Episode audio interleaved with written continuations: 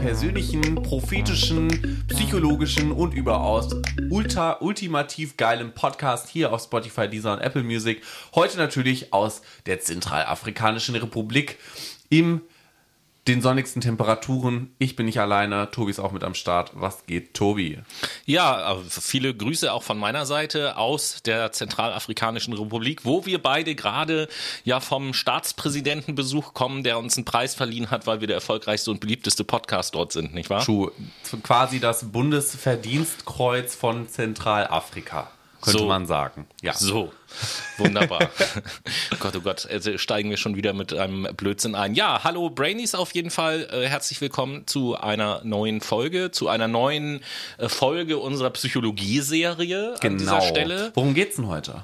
Ähm, ja, heute wird es um das Fach der Entwicklungspsychologie gehen. Interessant. Bevor wir zu diesem interessanten Thema kommen, eine kleine Danksagung natürlich noch und äh, das, das auch verbunden mit liebe Grüße an euch alle von unserem neuen Wappentier, dem Fuck My Brain Vogel des Jahres, dem Eisvogel, den ihr gewählt habt in Wup, unseren wup. Duellen. Vielen Dank an alle, die ähm, in der letzten Woche an den Abstimmungen teilgenommen haben. Ja, auch danke von meiner Seite. Ich freue mich natürlich auch, dass ihr zahlreich mit abstimmt und so eine coole Community seid und Interaktion mit uns betreibt.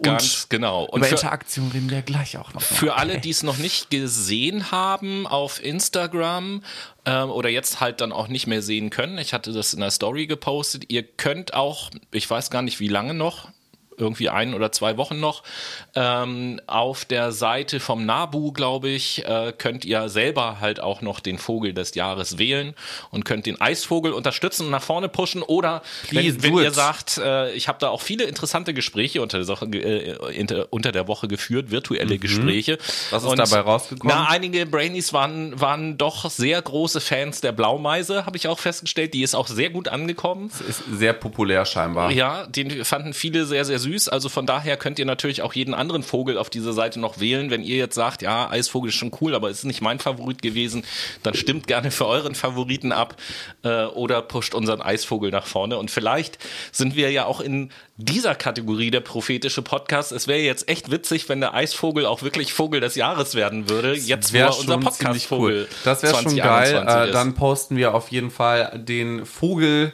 in unsere Instagram, in unseren Instagram-Feed rein. Ich habe ja jetzt, ich habe ja jetzt schon angefangen. Das habe ich mir eigentlich nur so vorgenommen für eine Woche, äh, dass ich auf Instagram, wenn ich was für unseren Podcast poste, mache ich das ja auf verschiedene Art und Weise. Es gibt ja diese eine Standardvorlage, wo oben in der Mitte unser Podcast-Logo drinne ist. Und das habe ich jetzt für diese Woche schon ergänzt, dass rechts daneben ein kleiner, ein kleines Foto von dem Eisvogel mit so einem kleinen Krönchen auf dem Kopf ist drauf ist. So, weil das jetzt unser Podcast-Vogel ist. Zumindest mal für die nächste Woche. Kleiner Disclaimer vorab, wenn ihr uns noch nicht auf Instagram folgt, dann Ei. nehmt jetzt euer Handy in die Hand, schmeißt die Instagram-App an und gebt in die Suchfunktion Fucked My Brain ein und klickt auf Folgen, damit ihr nichts mehr von uns verpasst. Definitiv. Das ist ein absolutes Muss, muss ich sagen. So, Sie. Entwicklungspsychologie Ja, war das Stichwort. was denn das? Was, was denn das, die Entwicklungspsychologie? Also, ihr wisst ja, in unserer Serie stellen wir unterschiedliche Fächer der Psychologie vor. Wir befinden uns jetzt immer noch, ähm, nachdem wir letztes Mal über allgemeine und biologische Psychologie geredet Genau. haben, äh, befinden wir uns immer noch in den Grundlagenfächern und die Entwicklungspsychologie ist ein Grundlagenfach und äh, einfach ausgedrückt beschäftigt die sich mit der Entwicklung des Menschen von der Schwangerschaft bis zum Tod sozusagen. Ja, und ähm, wir wollen euch in dieser Sendung einen Überblick geben. Wir wollen jetzt gar nicht irgendwie gezielt bestimmte psychologische Fragen beantworten, sondern wir wollen euch einfach einen Überblick geben über Themen in unterschiedlichem Lebensalter, mit denen sich die, Allge äh, die Entwicklungspsychologie halt so beschäftigt. Genau, wir werden also in die Theorie und Beispielkiste der Entwicklungspsychologie reingreifen, um euch zum einen klar ein paar Theorien vorzustellen, Modelle und Ansätze, aber auch euch ein wenig ja, Informationen an die Hand zu geben, was ihr vielleicht im Alltag ähm, so noch nicht ganz reflektiert hat. Vor allen Dingen zum Ende hin wird das sehr interessant, wenn es um das Thema Moral geht. Ja, genau. Also von der Struktur her, wir werden ähm, im ersten Teil der Sendung werden wir uns mit der Kindheit auseinandersetzen, im zweiten Teil der Sendung mit der Jugend und dem Erwachsenenalter und den dritten Teil der Sendung widmen wir einem einzelnen Thema, nämlich der Moralentwicklung, wie Noah das eben halt schon gesagt hat. Und äh, um das auch noch so ein kleines bisschen einzugrenzen, ganz am Anfang als Einstieg starten wir so ein bisschen mit dem Säuglingsalter. Das haben wir aber relativ, äh, relativ kurz gehalten und alles, was vor der Geburt passiert, haben wir jetzt hier auch mal ausgeklammert. Aber es sei an dieser Stelle gesagt, dass das natürlich auch in die Entwicklungspsychologie reingehört, was vorher passiert. Wir wollen euch jetzt zum Einstieg als erstes mal so ein bisschen was darüber erzählen, ähm, mit, mit was für einer, ich nenne das jetzt einfach mal so, mit äh, was für einer Grundausstattung der Mensch denn eigentlich so zur Welt kommt. Und da fängt Noah an und äh, erzählt uns so ein bisschen was über das Thema Motorik. Genau, Motorik ist ja tatsächlich das, was man beim Säugling aus wissenschaftlicher Perspektive am besten messen beobachten und beurteilen kann. Ein Säugling kann ja noch nicht sprechen, kann sich nur über Laute oder Gestiken, also über die Körpersprache, gut ähm, verständigen. Über Laute bei der Motorik, also Motorengeräusche, ja? Ja, genau. über Motorengeräusche und natürlich auch über qualmende Bremsen, ne? wissen wir ja alle. So sind Kinder nun mal aufgebaut. Nein, Quatsch beiseite. Bremsen riechen immer ähm, so. da kommen auch die Bremsspuren her. Ne? Ja, genau, richtig, richtig. Deswegen gibt's auch Windeln, ne? damit die Bremsspuren nicht auf dem weißen Teppich im Wohnzimmer sind. Kann, kann Baumwolle eigentlich rosten? Nee, ja, okay, dann habe ich mir eingeschissen. Gut, aber um ähm, nicht vom Thema abzukommen, Motorik ähm, ist ganz interessant bei Kindern, weil es gut differenziert werden kann. Also zum einen können wir in die allgemeinen Bewegungen erstmal unterscheiden, dann in so differenzierte Verhaltensmuster, was ein Kind differenziert macht und dann auch nochmal einen Blick einwerfen in die strukturierten motorischen Verhaltensmuster. Wenn wir uns auf die allgemeinen Bewegungen konzentrieren, dann wissen wir, das Kind entwickelt sich in den ersten Wochen seines Lebens und wendet da allgemeine Bewegungen an, um im Alltag überleben zu können. Das sind tatsächlich schon genetische Komponenten, die bei uns gegeben sind, dass wir so, so gewisse Sachen machen können wie greifen oder wie uns hin und her robben. Aber dazu später. Ähm, dies sind das Winden des Körpers, das ist ganz interessant, und die Stoßbewegungen der Arme und Beine. Also wenn ein Kind nach vorn und hin robben will zum Beispiel oder sich auf dem Teppich, wenn man es auf dem Boden liegt, auf dem Bauch bewegt, das sind so sehr prägnante Bewegungen, die ein Kind macht und deswegen. Ja, das ähm, sind ja so die, das sind ja so die ersten Versuche, Deswegen, lass mich den Satz noch beenden, deswegen oh, zählt das auch zu den allgemeinen Bewegungen. Ja. Aber hier muss man auch sagen, diese Zielpräzisionsfähigkeit, also dass das Kind irgendwie schon gezielt irgendwo hin sich bewegen kann oder irgendwo hin pointen kann mit dem Zeigefinger, das einfach noch nicht gegeben. Dieses äh, Winden des Körpers und die Stoßbewegung, das sind sozusagen ja die ersten Schritte, nachher die Fähigkeit zu entwickeln.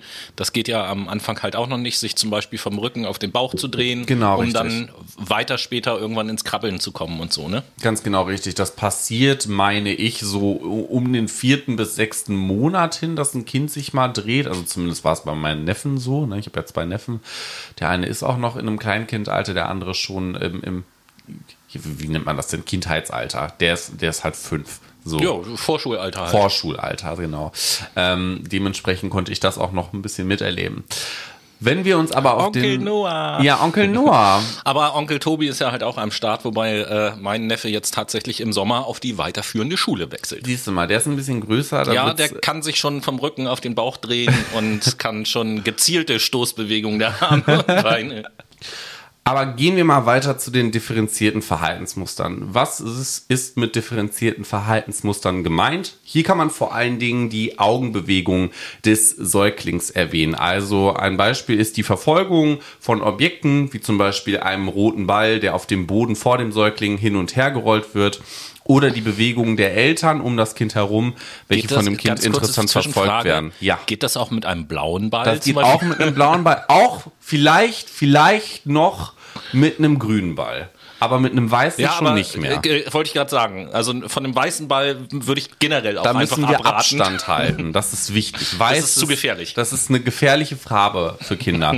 ähm, und vor allen Dingen dieses Augenbewegen, also dieser Mechanismus, Dinge beobachten, Dinge differenziert sich anschauen und verfolgen. Da lernt das Kind besonders am meisten. Ihr erinnert euch vielleicht auch, dass wir in der Folge äh, über allgemeine und biologische Psychologie, da haben wir ja auch über das Lernen an sich gesprochen.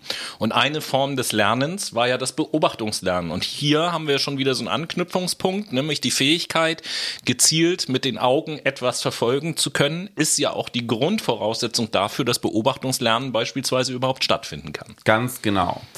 Springen wir aber weiter zu den motorischen Verhaltensmustern. Das sind ähm, vor allem die Kopfbewegungen von Säuglingen zu interessanten Hörquellen hin.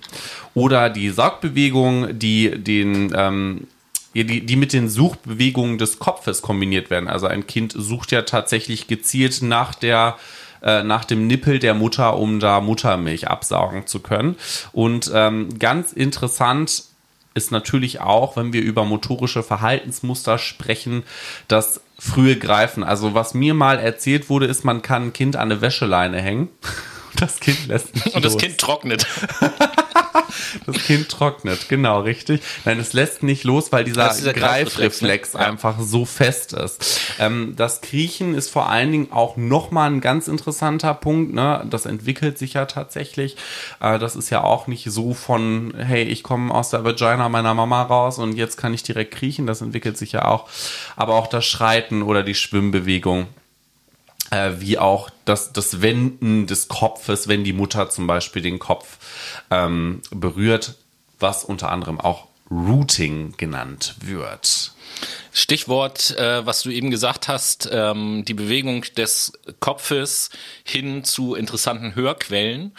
Ähm, neben dem, dass man eben halt was hören kann und das dann auch mit einem visuellen Eindruck verbindet, das Gehörte, ähm, hat dieses Hören ja auch ganz viel zu tun mit äh, dem Erlernen der räumlichen Orientierung beispielsweise. Unser Hörsinn ist ja total wichtig, um uns räumlich zu orientieren. Ne, jeder, der schon mal eine Erkältung hatte und ein oder beide Ohren waren halt irgendwie so ein bisschen zu, wird halt auch feststellen, dass auf einmal auch eine räumliche Orientierung viel, viel schwieriger ist. Ganz klar, ganz klar. Da sind Kinder tatsächlich auch im Vorteil. Das ist, glaube ich, auch der Grund, warum Kind, also wenn Eltern mit ihren Kindern spielen, merke ich auch viel, dass die Laute machen, um auf sich aufmerksam zu machen, dass das Kind sich dann halt hindreht, ne, mit dem Kopf. Ähm, eine Sache muss ich aber noch tatsächlich dazu erwähnen, diese motorischen Verhaltensmuster, die ich erklärt habe, wie dieser Greifreflex oder die Schwimmbewegung, die sind in den ersten Lebensmonaten des Säuglings da, die verschwinden aber mit der Zeit, ne? die streichen so ein bisschen aus. Genau, was man in diesem Punkt Motorik auch nochmal anbringen kann, ist der Fachbegriff Aktivitätszyklen. Also die ganz allgemein differenzierten und motorischen Bewegungen und Verhaltensmuster passieren nicht die ganze Zeit, sondern logischerweise innerhalb von Aktivitätszyklen. Jeder weiß, ein Kind schläft halt super viel und hat jetzt tatsächlich eher abgepasste oder abgetrennte Aktivitätszyklen, äh, wie zum Beispiel am frühen Morgen oder am Nachmittag oder halt auch mal gerne in der Nacht, weshalb Eltern verdammt übermüdet sind. genau, das ist vor allen Dingen immer abhängig davon, und das fand ich ganz interessant bei der Recherche, ähm, wie die Aktivitätszyklen zustande kommen, abhängig von den Mahlzeiten. Wie mein äh, Bruder früher immer zu sagen pflegte, ich habe jetzt einen Fleischwecker zu Hause. Geil. ist wirklich geil. Grüße gehen raus an deinen Bruder an dieser Stelle.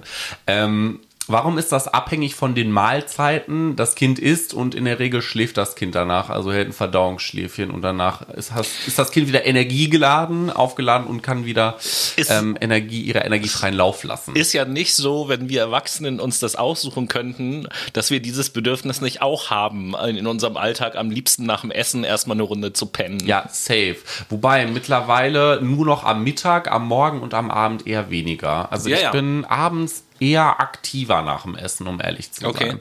Das ist aber auch so meine Routine. Ne? Ich bin ja viel essen gegangen damals mit Freunden. Danach hat man irgendwie noch zwei Flaschen Wein gesoffen. Da ist man halt sehr aktiv. Ja, okay, das kann. Wenn, wenn, wenn wir zum Beispiel ins Tierreich mal schauen, diesen Vergleich äh, machen, so bei Hunden, ich glaube, bei Katzen weiß ich jetzt nicht so genau, aber bei Hunden ist es ja auch oftmals so, dass die fressen und danach legen die sich erstmal hin und pennen eine Runde. Ja, safe. Das können wir da auf jeden Fall beobachten. Und ich meine, ein Kind ist ja auch noch in animalischen Grundzügen drin. Ne? Was aber auch im Tierreich gleich ist wie bei den Menschen, ist nämlich der weitere Punkt in den Aktivitätszyklen, dass die Erregung der Aktivität durch die Eltern, also durch die Interaktion mit den Eltern vor allen Dingen gefördert wird. Mhm. Ich meine, wenn eine Mutter ihr Kind auf den Arm nimmt, wenn es schläft, wacht es öfter auch mal auf. Ne? Genauso ist es ja beispielsweise bei Hundewelpen, wenn die Mutter das äh, Hundewelpchen da irgendwie hinten am Nacken packt und dann von A nach B transportiert, dann werden die auch gerne mal wach. Genau, und äh, was natürlich auch super, super ähm, wichtig ist zu erwähnen, ist in dem Fall Hunger. Hunger bedeutet gleich, Mutter, ich will an deine Zitze. Jo. Und äh, das Schließlich auch, sind wir Säugetiere. Genau, richtig. Das stellt ja tatsächlich die Grundnahrungsquelle bei den Kindern in den ersten Lebensjahren dar. Also in den ersten 18 Monaten ist das, glaube ich, normal. Danach sollte man sein Kind abstillen. Andernfalls passiert da was mit den Zähnen. Das habe ich mal gelesen irgendwo. Ähm, was man zu dem Sorgen vielleicht erklären kann, viele denken ja, yo, alles klar, das Kind wird an die Titte angedockt und dann geht's richtig los. Nee, das ist tatsächlich nochmal ein präziserer Vorgang. Die Kinder sind nämlich ausgestattet mit zwei Techniken der, des Saugens. Mhm. Ähm, genau, das eine ist das Pumpsaugen zum Abpumpen der Muttermilch aus der Brust wobei dann Unterdruck im Mund hergestellt wird. Und das zweite ist das Lecksaugen. Das meint vor allen Dingen das. dieser Gesichtsausdruck. Das ist schon leicht pervers irgendwie, ne? Lol. Ähm, welches das Ausstreichen der Brustwarze oder des Nuckels, das Nuckeln meint. Ja, okay, Tobi, danke. So. Eine andere Sache schon gewusst. Ähm, vergiss es, nein. Ich, ich, ich, nee, ich lasse das jetzt. So, Okay. Wäre nämlich auch noch mal pervers geworden. Das möchte ich jetzt nicht. Nein. Na gut.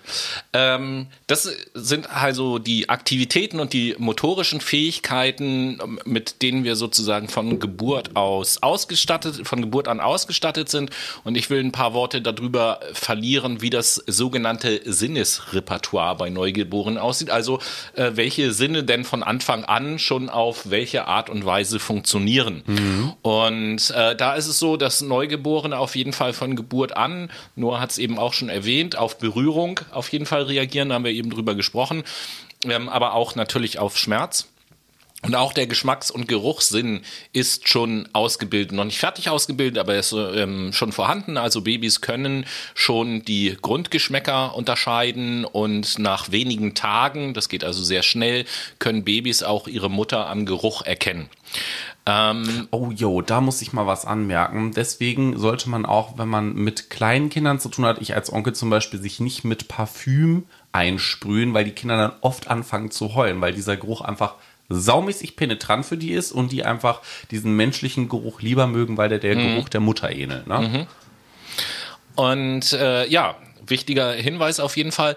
Dann nächste Sinneswahrnehmungskanal sozusagen die auditive Wahrnehmung, auch die ist vorhanden. Ähm, zum Beispiel kann man feststellen, dass der Herzschlag der Mutter, wenn das kleine Kind auf Bauch und Brust irgendwie liegt, unmittelbar nach der Geburt schon ähm, das Kind auch beruhigt. Ja, nur? Ja, finde ich nämlich auch ein ganz wichtiger Einwand. Habe ich nämlich auch schon mal in einer Fachzeitschrift für Kinderarzt, blub blub und hast du nicht gesehen. Auf jeden Fall, wenn man ein Frühchen hat und dieses Frühchen hat eine niedrige Herzfrequenz, soll das auf jeden Fall entweder auf die Brust der Mutter oder des Vaters gelegt werden, weil das Kind sich an den Herzschlag mhm. adaptiert. Mhm. Und ähm, das hängt ja dann letzten Endes, so erkläre ich mir das zumindest auch damit zusammen, dass natürlich, solange das Kind während der Schwangerschaft noch im Körper ist, natürlich das auch schon wahrnimmt. Auf jeden. Fall. Und so ist auch das Kind ähm, oder das Baby in der Lage, unmittelbar nach der Geburt die Stimme der Mutter von anderen Stimmen zu unterscheiden. Allerdings nicht die Stimme des Vaters, sondern nur die Stimme der Mutter, weil das Kind ja im Mutterleib die Stimme auch schon quasi tagtäglich gehört hat, mhm. sozusagen. Ähm, dritter Wahrnehmungskanal, die visuelle Wahrnehmung, die ist noch nicht so gut ausgeprägt. Das Baby, das sieht nur auf ungefähr 20 bis 25 Zentimeter ähm, bei mittlerer Helligkeit einigermaßen scharf. Ähm, daher ist auch festzustellen, dass es deutliche Konturen bevorzugt. Aber von Beginn an stellt man auch schon fest, wir haben eben über die Lenkung der Aufmerksamkeit, Verfolgung eines Balles und so geredet.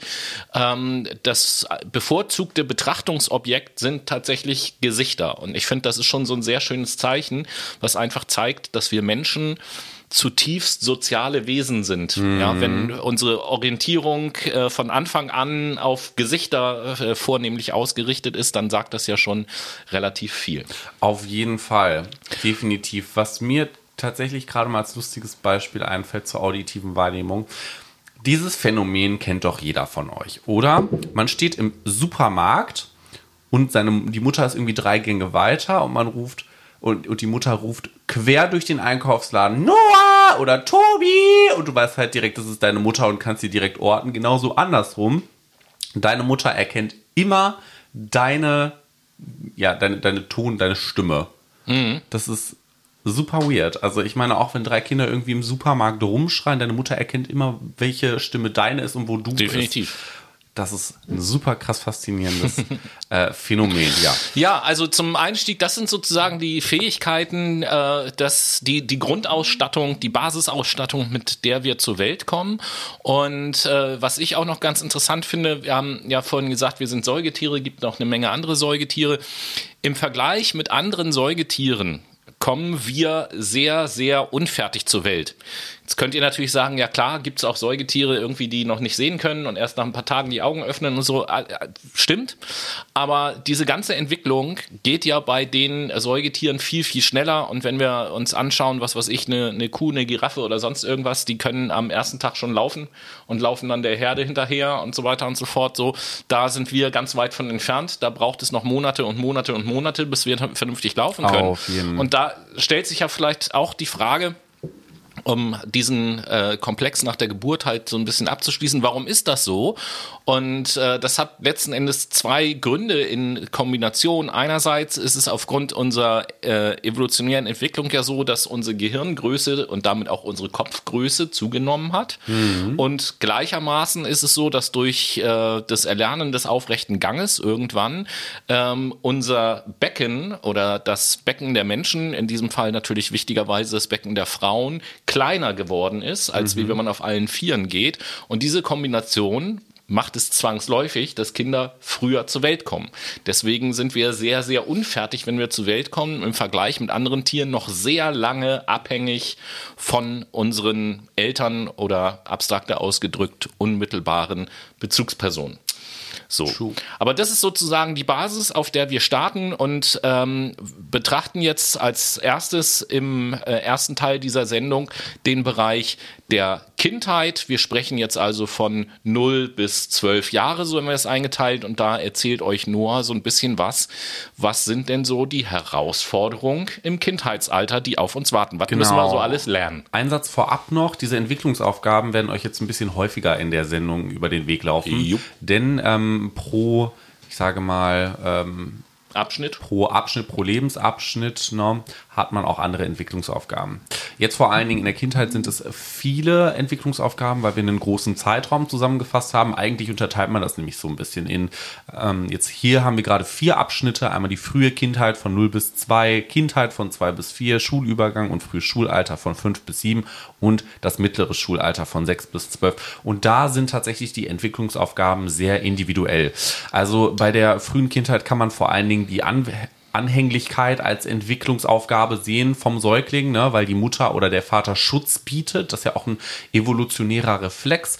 Oder die Objektpermanenz, ähm, die wurde beispielsweise von Jean Piaget ähm, erforscht. Das ist ein Schweizer, ich glaube, es ist ein Schweizer Entwicklungspsychologe gewesen, der auch Experimente an seinen Kindern gemacht ja, hat. Ja, genau, das wollte ich ja, das ist mir so aus meinem Studium im Kopf hängen geblieben, dass viele Sachen, also jede, jeder, der sich mit äh, Entwicklungspsychologie auseinandersetzt oder eben halt auch, äh, sage ich jetzt mal, Frühpädagogik und so weiter und so fort, wird an Piaget nicht vorbeikommen. Und der an also, Hendrickson.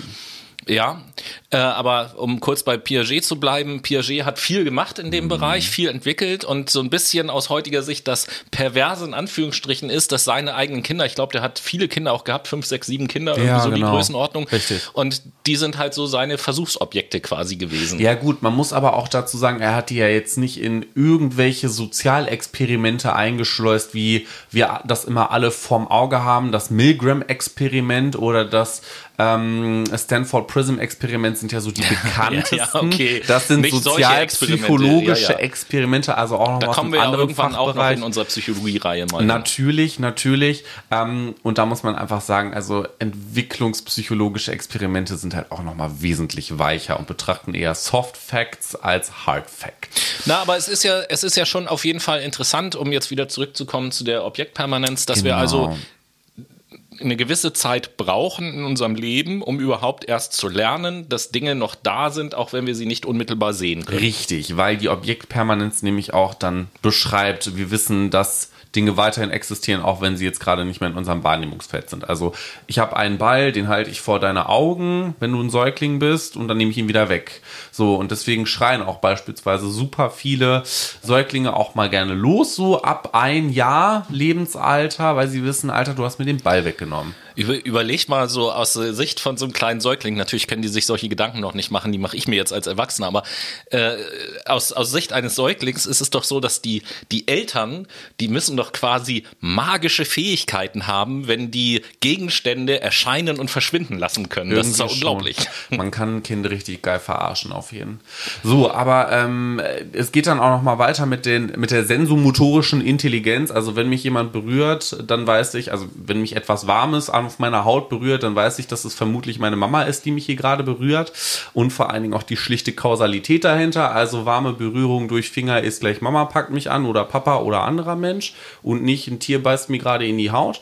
Genauso wie die motorischen Funktionen, die wir jetzt gerade eben schon mal erklärt haben, wie das Greifen zum Beispiel oder das Robben auf dem Boden.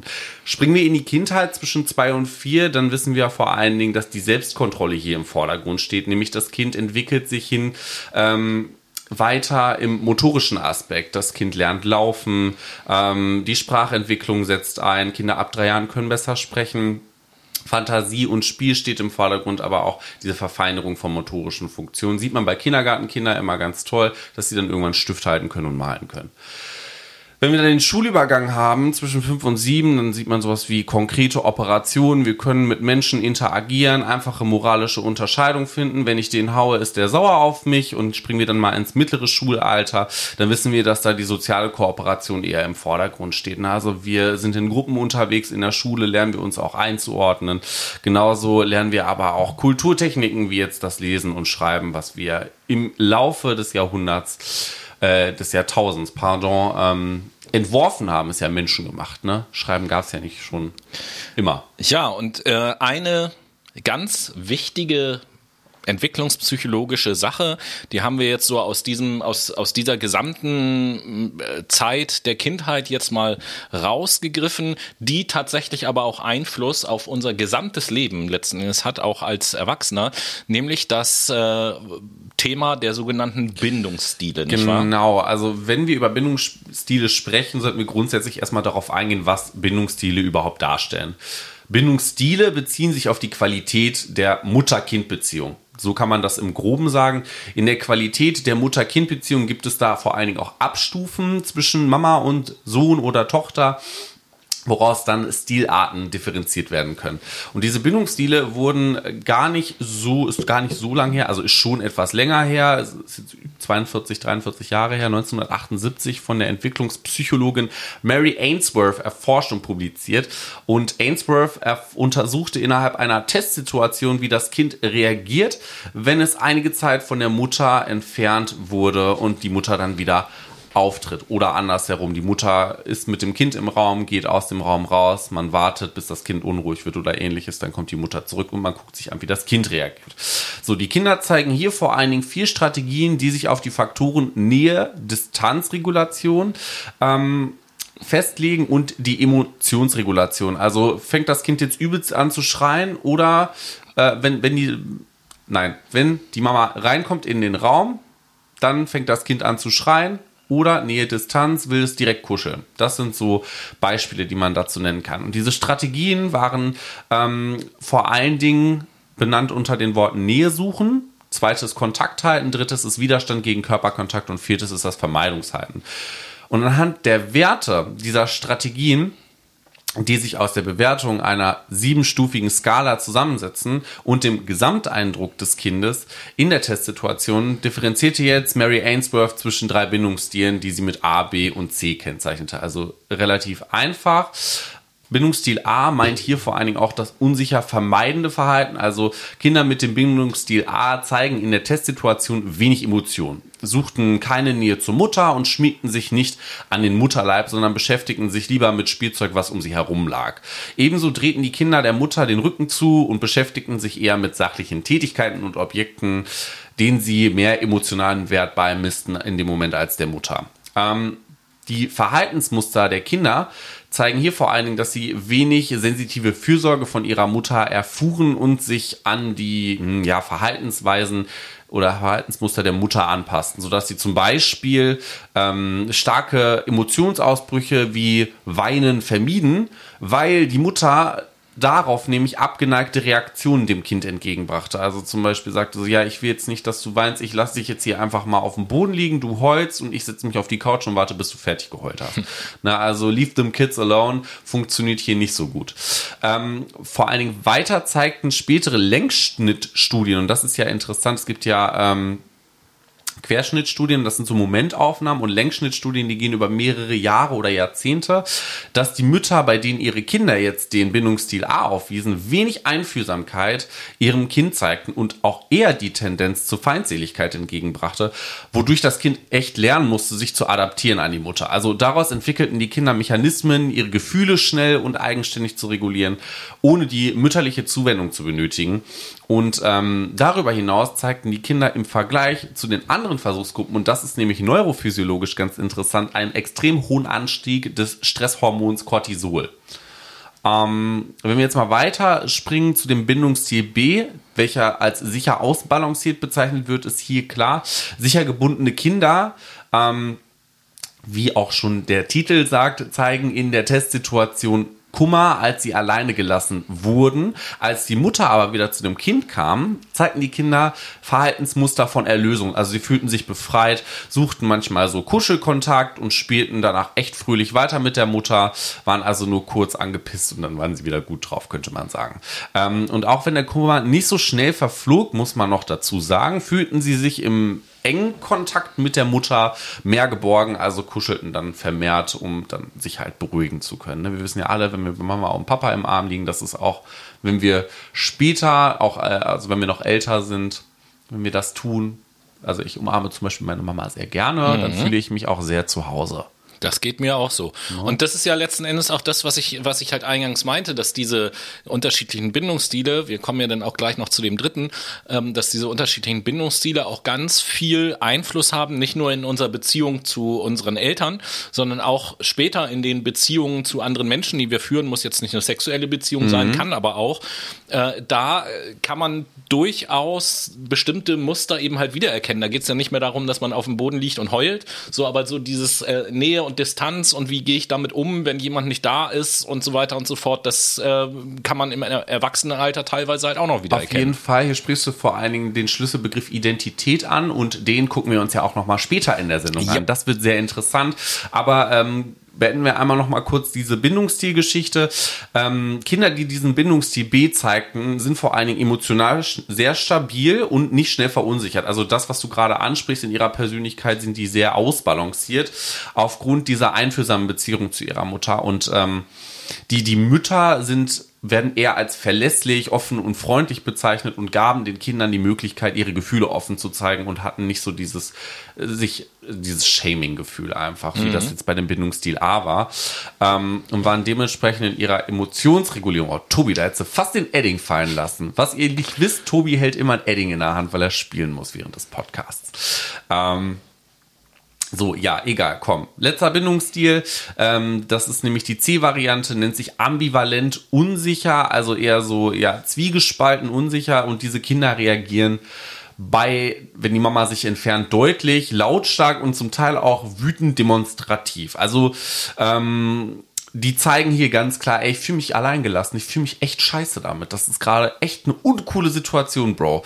Und wenn die Mutter zurückkehrte, zeigten die Kinder da, und das macht nämlich auch den Titel aus, ambivalentes Verhalten, da sie einerseits so Kontakt zu der Mutter suchten, ne, um wieder Schutz und Liebe erhalten zu können. Andererseits versuchten sie ihre, ihre Interaktions- und Kontakt Versuchsverhalten zu unterdrücken. Also so, ja, nee, ich gehe jetzt aber nicht zu dir, also das wäre, ich meine Liebe habe. Da, da, da wäre halt so ein Beispiel quasi, wenn die Mutter zurückkommt und das Kind kommt dann zur Mutter gelaufen und dann will die Mutter in den Arm nehmen und das ist dann aber irgendwie zu viel und man sagt so, nee, das will ich jetzt ja, nicht. Ja, oder neigt den Kopf weg oder Ja, ähnliches. okay. Sowas ist tatsächlich ein Indikator bei Kindern. Wenn die den Kopf wegdrehen, dann ist es nicht so gut.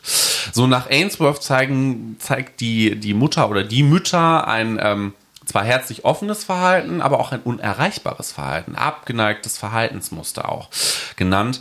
Ähm, daher entwickelte das Kind die Verhaltensstrategie, so die Theorie der Ambivalenz und Übertreibung, damit sie in der Not auch wirklich wahrgenommen werden von ihren Eltern, sodass sie jetzt sagen können, ey, Alarmanlage geht an, Mutter, jetzt musst du aber mal richtig hier ähm, antanzen, das ist super wichtig. Und zugleich mischen sich auch ähm, ja, die Gefühle bei den Kindern im, ja, intrapersonell nennt man das, also innenliegend in der Persönlichkeit, häufig mit Ärger und den mangelnden Reaktionen ihrer Mütter. Äh, Ärger über die mangelnde Reaktion, ne? ja, genau, danke, dass du mich verbesserst. Und Ähm, äh, wenn mich nicht alles täuscht, beim Thema Bindungsstile ist es irgendwie seit den 90er Jahren so, wer A, B und C sagt, muss auch D sagen, ne? ja, genau, richtig, aber da kennst du dich ja auch viel besser aus, oder? Äh, was heißt auskennen? Wir haben uns ja gemeinsam äh, darauf vorbereitet. Man spricht oder man hat halt immer von diesen klassischen drei Bindungsstilen gesprochen. Ich bin mir auch sicher, dass viele von euch Brainies das auch irgendwie schon mal gehört haben, je nachdem, welchem Beruf ihr auch nachgeht.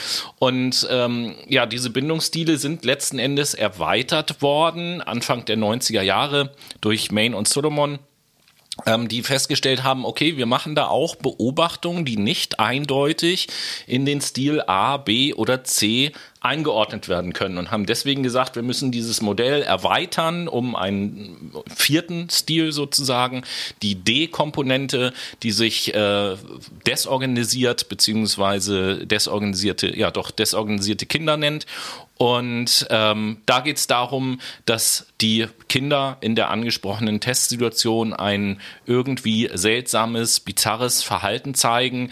Äh, zum Beispiel, dass irgendwelche mimischen Reaktionen halt erfolgen, irgendwelche Grimassen geschnitten werden oder gar nichts passiert, die Kinder halt erstarren und überhaupt nicht mehr reagieren und Freezing Kids. ja, so.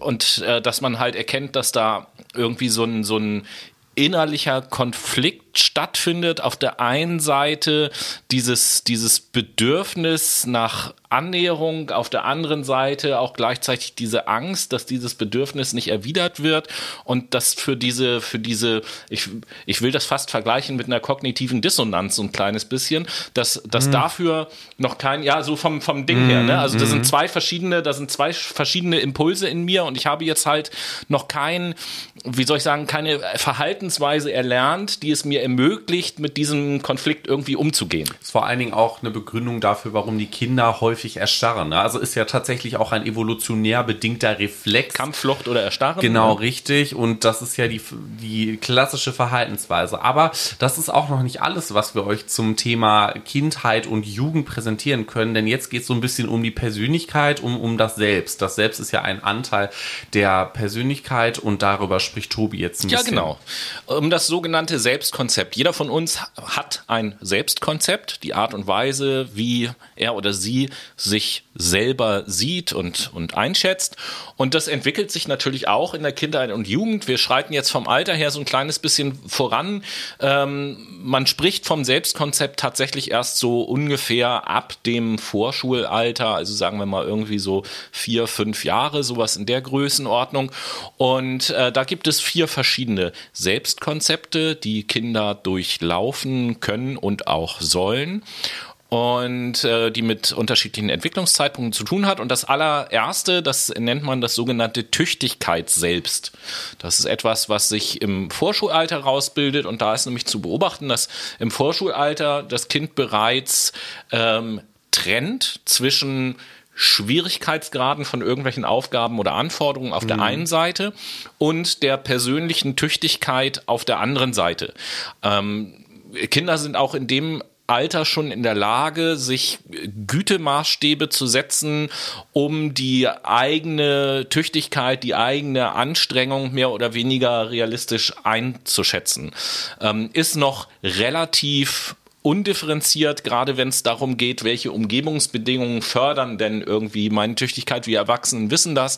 Zum Beispiel, dass es bestimmte Umgebungen gibt, in denen wir besser lernen können als in anderen Umgebungen. Das hat dann wenig was mit unserer eigenen Anstrengung zu tun, sondern Umgebungsbedingungen beeinflussen uns natürlich auch. Diesen Einflussfaktor können Kinder in dem Alter noch nicht so richtig einschätzen, aber grundsätzlich äh, haben die schon ein Gefühl dafür, habe ich mich jetzt wirklich angestrengt, habe ich alles getan, was ich kann oder eben halt nicht. Das können die Kinder schon einschätzen. Das ist so das Tüchtigkeit selbst. Wenn man jetzt ein kleines Schrittchen weitergeht, wir gehen jetzt von dem Vorschulalter in das Grundschulalter rein, dann bildet sich das sogenannte ipsative Fähigkeit selbst. Sehr schöne Fachbegriffe jetzt an dieser Stelle. Ipsat, ja, habe ich auch schon mal gehört. Mir ist aber gerade nicht so ganz klar, was ipsativ bedeutet. Dann google doch einfach ich mal, was google das mal Wort und bedeutet. du und ich erklärst. erkläre und ich erkläre schon mal ipsatives äh, Fähigkeit selbst.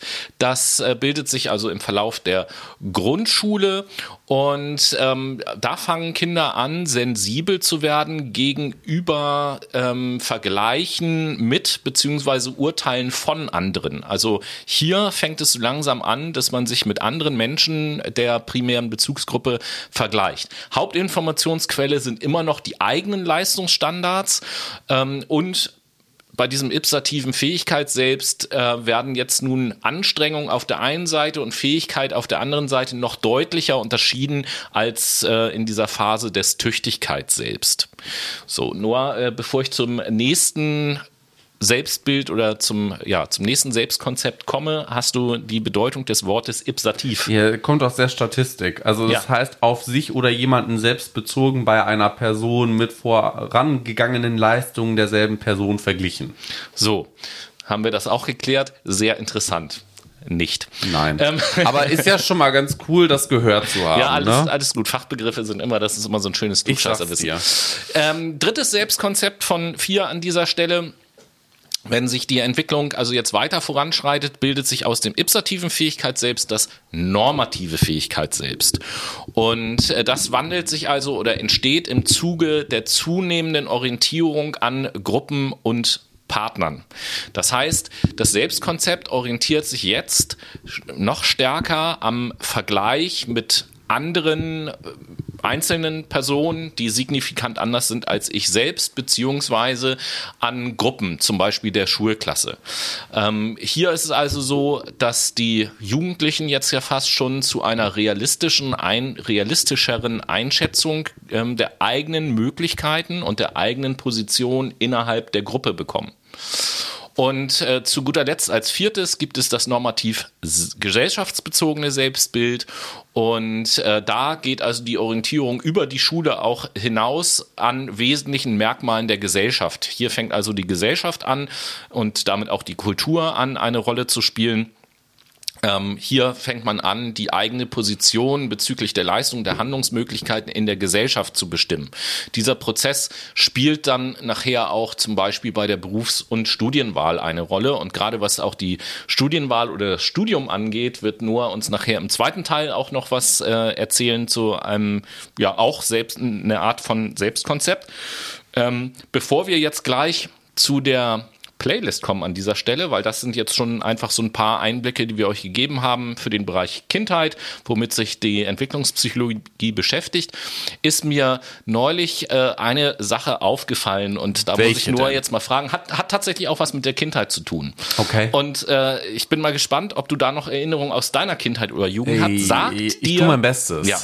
Sagt dir der Name, hat was mit Fernsehen jetzt zu tun, äh, sagt dir der Name Peter Lustig noch was? Ja, natürlich. Woher kennst du den? Peter Lustig lief damals auf ZDF, lief aber auch zeitweise auf Kika und hat immer sehr, äh, ja, naturwissenschaftliche? Dinge. Äh, Löwenzahn. Richtig, so. Wenn, wenn du jetzt, pass auf, wenn, wenn du jetzt, wenn du jetzt jemanden, der Peter Jingle. Lustig gar nicht kennst, Ja. möglichst kurz erklären solltest, abseits davon, dass er diese Fernsehsendung gemacht hat, sondern beschreiben solltest, was, was ist Peter Lustig für, ein- für ein Typ gewesen? Also, wa- was ist so markant an dem, wenn du ihn einfach nur beschreibst? Nicht, was er gemacht hat, sondern was es so ein Typ ist. So. Peter Lustig war für mich ein Naturwissenschaftler, der das super kindgerecht rüberbringen konnte. Und wo hat der gewohnt? In einem Wohnwagen umgebaut als Haus, aka Schrotthalter. So. Heute haben wir ganz andere Begriffe dafür. Ist dir schon mal aufgefallen, dass Peter Lustig eigentlich der erste Hipster, Hipster ist, der in einem Tiny House wohnt? Nein, tatsächlich nicht, aber es ist schon ganz geil. So. Ja, true. Also er hat immer ökobewusst gewohnt. Genau so ist es. Also mit Peter Lustig als Hipster in einem Tiny House äh, verabschieden wir euch zwischenzeitlich in die.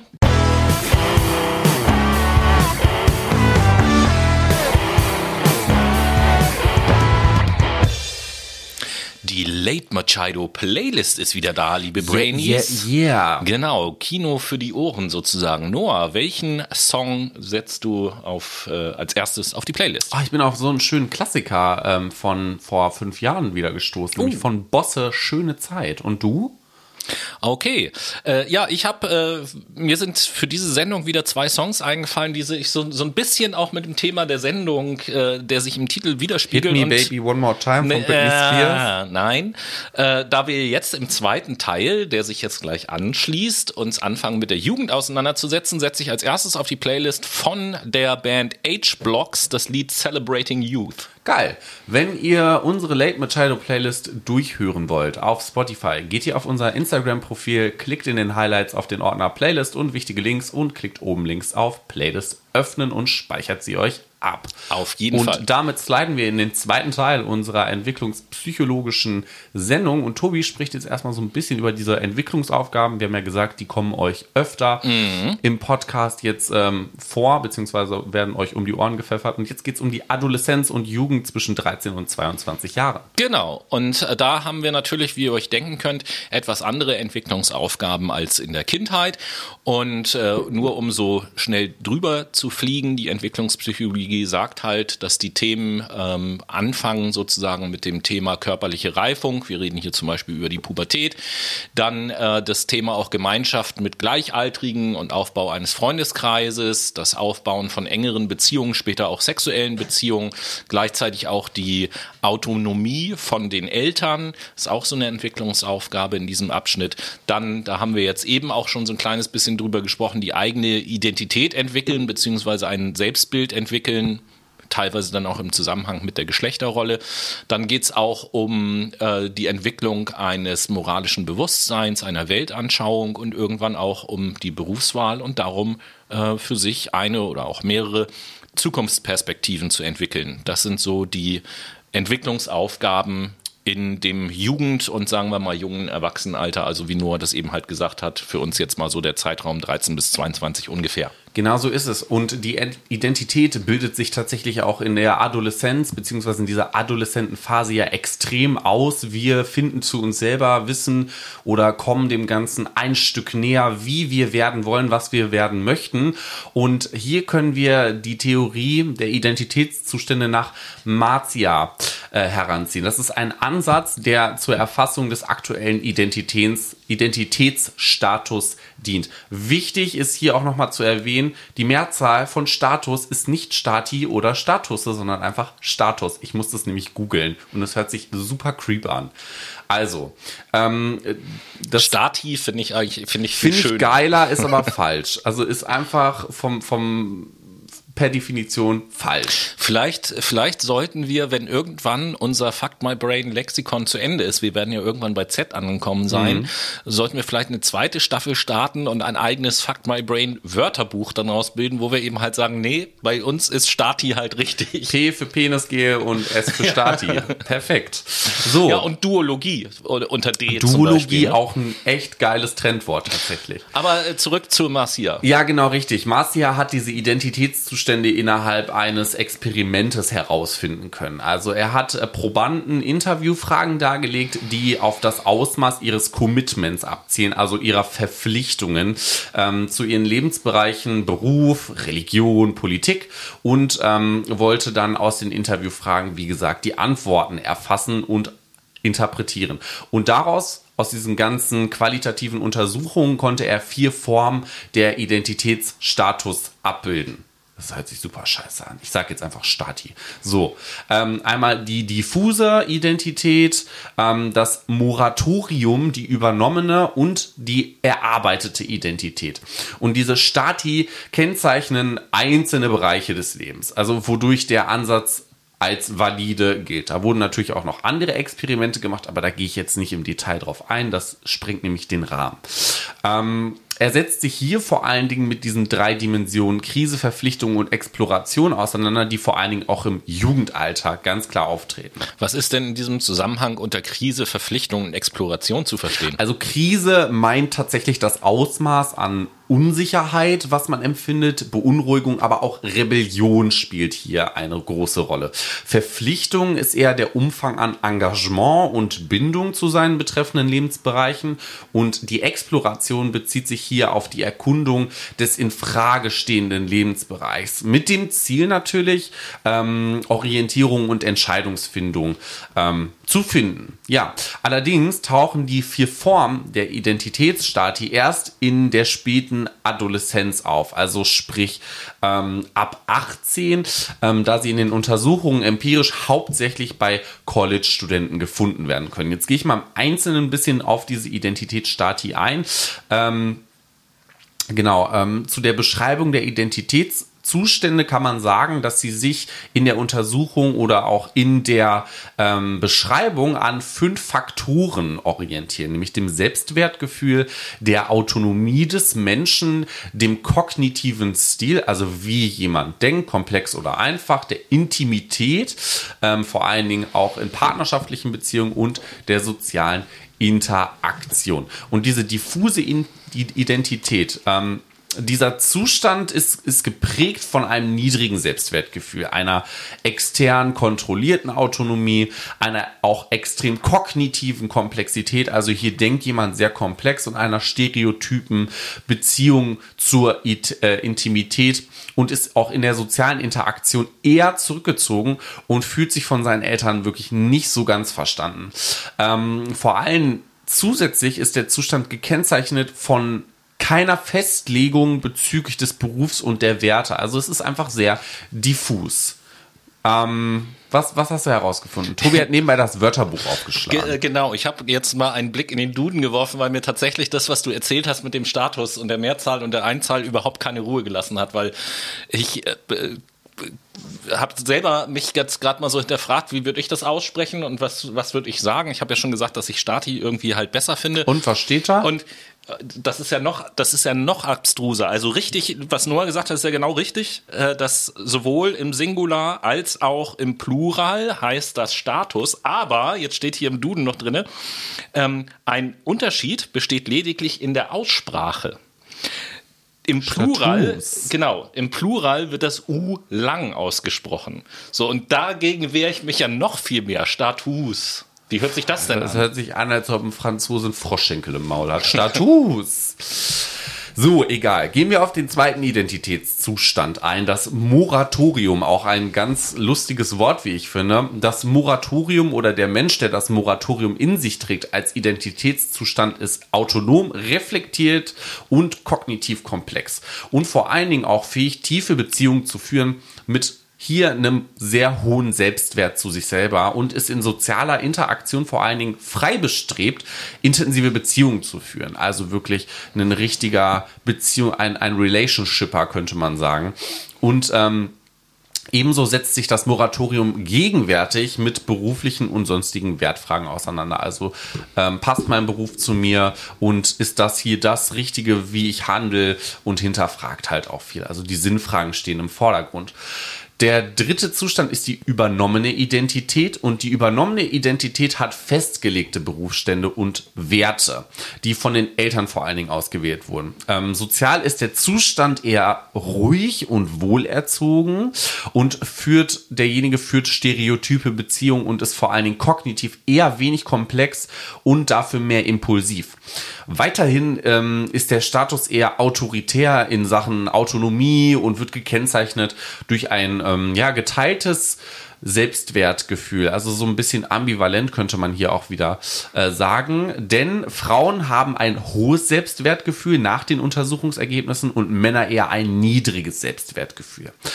Und gehen wir dann auf den letzten Zustand ein, der, der erarbeiteten Identität, dann ist dieser Identitätszustand ähm, gekennzeichnet von hohem Selbstwertgefühl, hat selbst festgelegte Werte und Berufspositionen und setzt sich für andere eigennützig ein. Also ist altruistisch und fähig dazu, tiefe Beziehungen zu führen. Aber ebenso kontrolliert er ähm, selbst seine autonomen Züge und steuert sein Gedankengut eher reflexiv, also hinterfragt viel und denkt eher komplex, also auch mal um die Ecke. Mhm.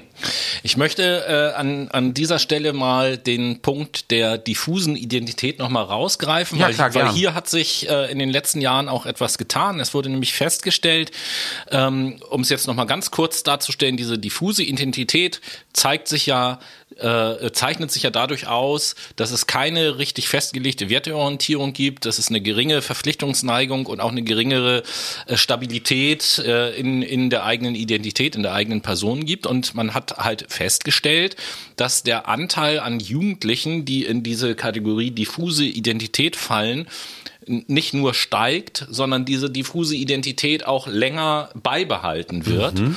Und ähm, so hat man sich das genauer angeschaut und äh, hat das noch so ein bisschen ausdifferenziert und hat unterschiedliche Formen dieser diffusen Identität äh, festgestellt. Und auf die will ich noch mal kurz so ein bisschen eingehen. Und zwar gibt es zum Beispiel so ein, ähm, so ein Übergangsstadium, zwischen der diffusen Identität und dann entweder dem Moratorium oder der erarbeiteten Identität und mhm. das nennt man äh, die sogenannte Entwicklungsdiffusion. Okay. Ja, also so ein Übergangszustand.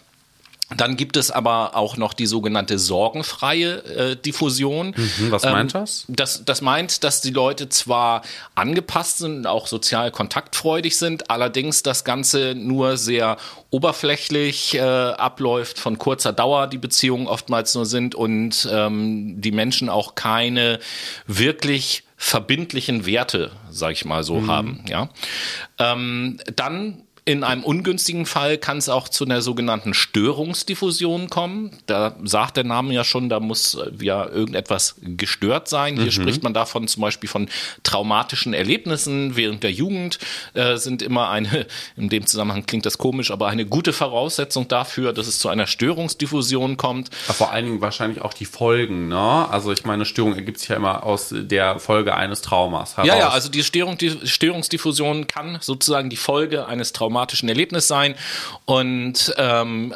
äußert sich an einem Mangel oder durch einen Mangel an inneren und teilweise auch äußeren Ressourcen, was Beziehungen jetzt angeht. Die Menschen sind oftmals isoliert und können unter Umständen auch unrealistische Größenfantasien äh, entwickeln, also was aus ihnen später mal wird oder was sie alles so erreichen wollen. Und äh, dann gibt es auch noch die sogenannte kulturell adaptive Diffusion, die auch ausgezeichnet ist durch eine gewisse Unverbindlichkeit, gleichzeitig aber eine Offenheit und eine Flexibilität. Und ähm, da gibt es dann sozusagen als, als Gegensatz zu der kulturell adaptiven Diffusion auch noch den sogenannten traditionalen Typ der interessanterweise vor allen Dingen bei Frauen mit einer kontinuierlichen Berufsbiografie zu finden ist. Okay. Ähm, meint, meint, meint, wie der Name das fast schon sagt, beim gewohnten Bleiben, vor neuem Zurückschrecken, elterliche Muster werden wiederholt, also durch, durchaus äh, die ein oder andere Parallele auch zu der erlernten äh, ähm, Identität. Also oder übernommenen, nee, über, hieß die erlernt oder übernommen? Übernommene ist die Übernommene das. Identität, ähm, genau. Letztendlich ist das dann also so, ja, Mama war Erzieherin, das heißt, vielleicht wird dann die Zum Tochter ähm, Sozialpädagogin. Ja, ne? oder auch Erzieherin sogar, ne? Kann, kann ja auch sein. Ich meine, natürlich gibt's das bei Männern auch, aber einfach statistisch gesehen kommt das ähm, häufiger bei Frauen mit kontinuierlicher Berufs Biografie vor. Mhm. Dann gibt es noch die, jetzt kommen wir zu fast schon so ein bisschen ganz modernen Wörtern, dann gibt es noch die sogenannten Surfer. Aha. Was ähm, machen die? Surfer, die surfen. Nein. ja, aber ta ta tatsächlich die Erklärung. Äh, Captain äh, Obvious. die, die Erklärung, die ähm, ist relativ ein leuchtend, denn das sind auch Menschen, die viele Kontakte haben zwar, mhm. aber äh, auch eher kurzfristiger Natur und eher oberflächlich, keine tieferen Verpflichtungen empfinden und sich selber auch äh, auszeichnen durch, wie soll ich das sagen, durch ständige Positionskorrekturen so. Mhm. Das ist vielleicht, wir hatten es vorhin schon oder sonst im Vorgespräch haben wir darüber gesprochen, ist, ist für mich, passt ja auch zum Internet surfen, so ein Internetding irgendwie auch, so Influencer sind halt auch so. Ne? Viel, viele Kontakte, nur kurzfristig oberflächlich, keine Verpflichtungen und äh, wollen sich immer ne, anpassen. Was, was angesagt ist, das mache ich eben halt genau. so nach dem Motto. Ähm, dann gibt es als vorletztes auch noch die äh, isolierte Identität ähm, vor allen Dingen vorzufinden bei einer diskontinuierlichen Berufsbiografie und einer konflikthaften Herkunftsfamilie, zeichnet sich aus durch eine gewisse Rat- und Hilflosigkeit und auch wieder von dem, durch das Fehlen von inneren und äußeren Ressourcen. Und zu guter Letzt äh, ist noch hinzugekommen die sogenannte Patchwork-Identität. Ähm, da geht es darum, dass die Werthaltungen und Gewohnheiten, die man hat, teilweise so unverbunden nebeneinander stehen und sich sogar teilweise widersprechen können in unterschiedlichen Situationen. Also es gibt ganz viele unterschiedliche Identitätszustände, äh, ja, die man durchlaufen kann oder zu denen man sich hin entwickeln kann im Laufe des äh, Jugendlichen und nachher natürlich auch Erwachsenenalters. Und jetzt muss man vor allen Dingen auch mal den ähm, subjektiven Vorhang nochmal vor, vor, diese, vor dieses Theoriekino tatsächlich stellen, ähm, was wir jetzt gemacht haben. Wir haben ja über diffuse Identitäten gesprochen und ich glaube, diffus ist auch in der Praxis einfach für den Menschen manchmal schwer ertragbar. Naja, ich habe also dass äh, diese diffuse Identität in Anzahl und Dauer zugenommen hat, so äh, ist ja so, so ein Stück weit nachvollziehbar. Ich habe neulich äh, gerade mit einem anderen Kumpel so ein bisschen darüber geredet, dass es ja heute zunehmend auch schwieriger wird für Menschen, die sich in der Entwicklung finden, in dieser Welt eine Orientierung zu finden. Das mhm. wird ja immer schwerer. So und das ist für mich auch nur eine von vielen, aber auch halt eine Erklärung dafür, dass es also dieser Bereich der diffusen Identität immer mehr zunimmt und sich die Leute auch immer länger in diesem Bereich sozusagen aufhalten, wenn man davon aufhalten sprechen mhm. kann. Aufhalten ist ja, also wir dürfen ja eins nicht vergessen, wir sprechen ja jetzt nicht von einer bewussten Entscheidung oder Wahl, dass man jetzt sagt, ach nö, also meine diffuse Identität gefällt mir eigentlich ganz gut. Ich glaube, ich bleib hier noch ein bisschen so. Mhm. Das sind ja Prozesse, die quasi Fließende automatisiert ablaufen. Aber du sprichst da einen ganz wichtigen Punkt an, die Orientierung. Viele haben keine Orientierung und schweben tatsächlich so ein bisschen im luftleeren Raum.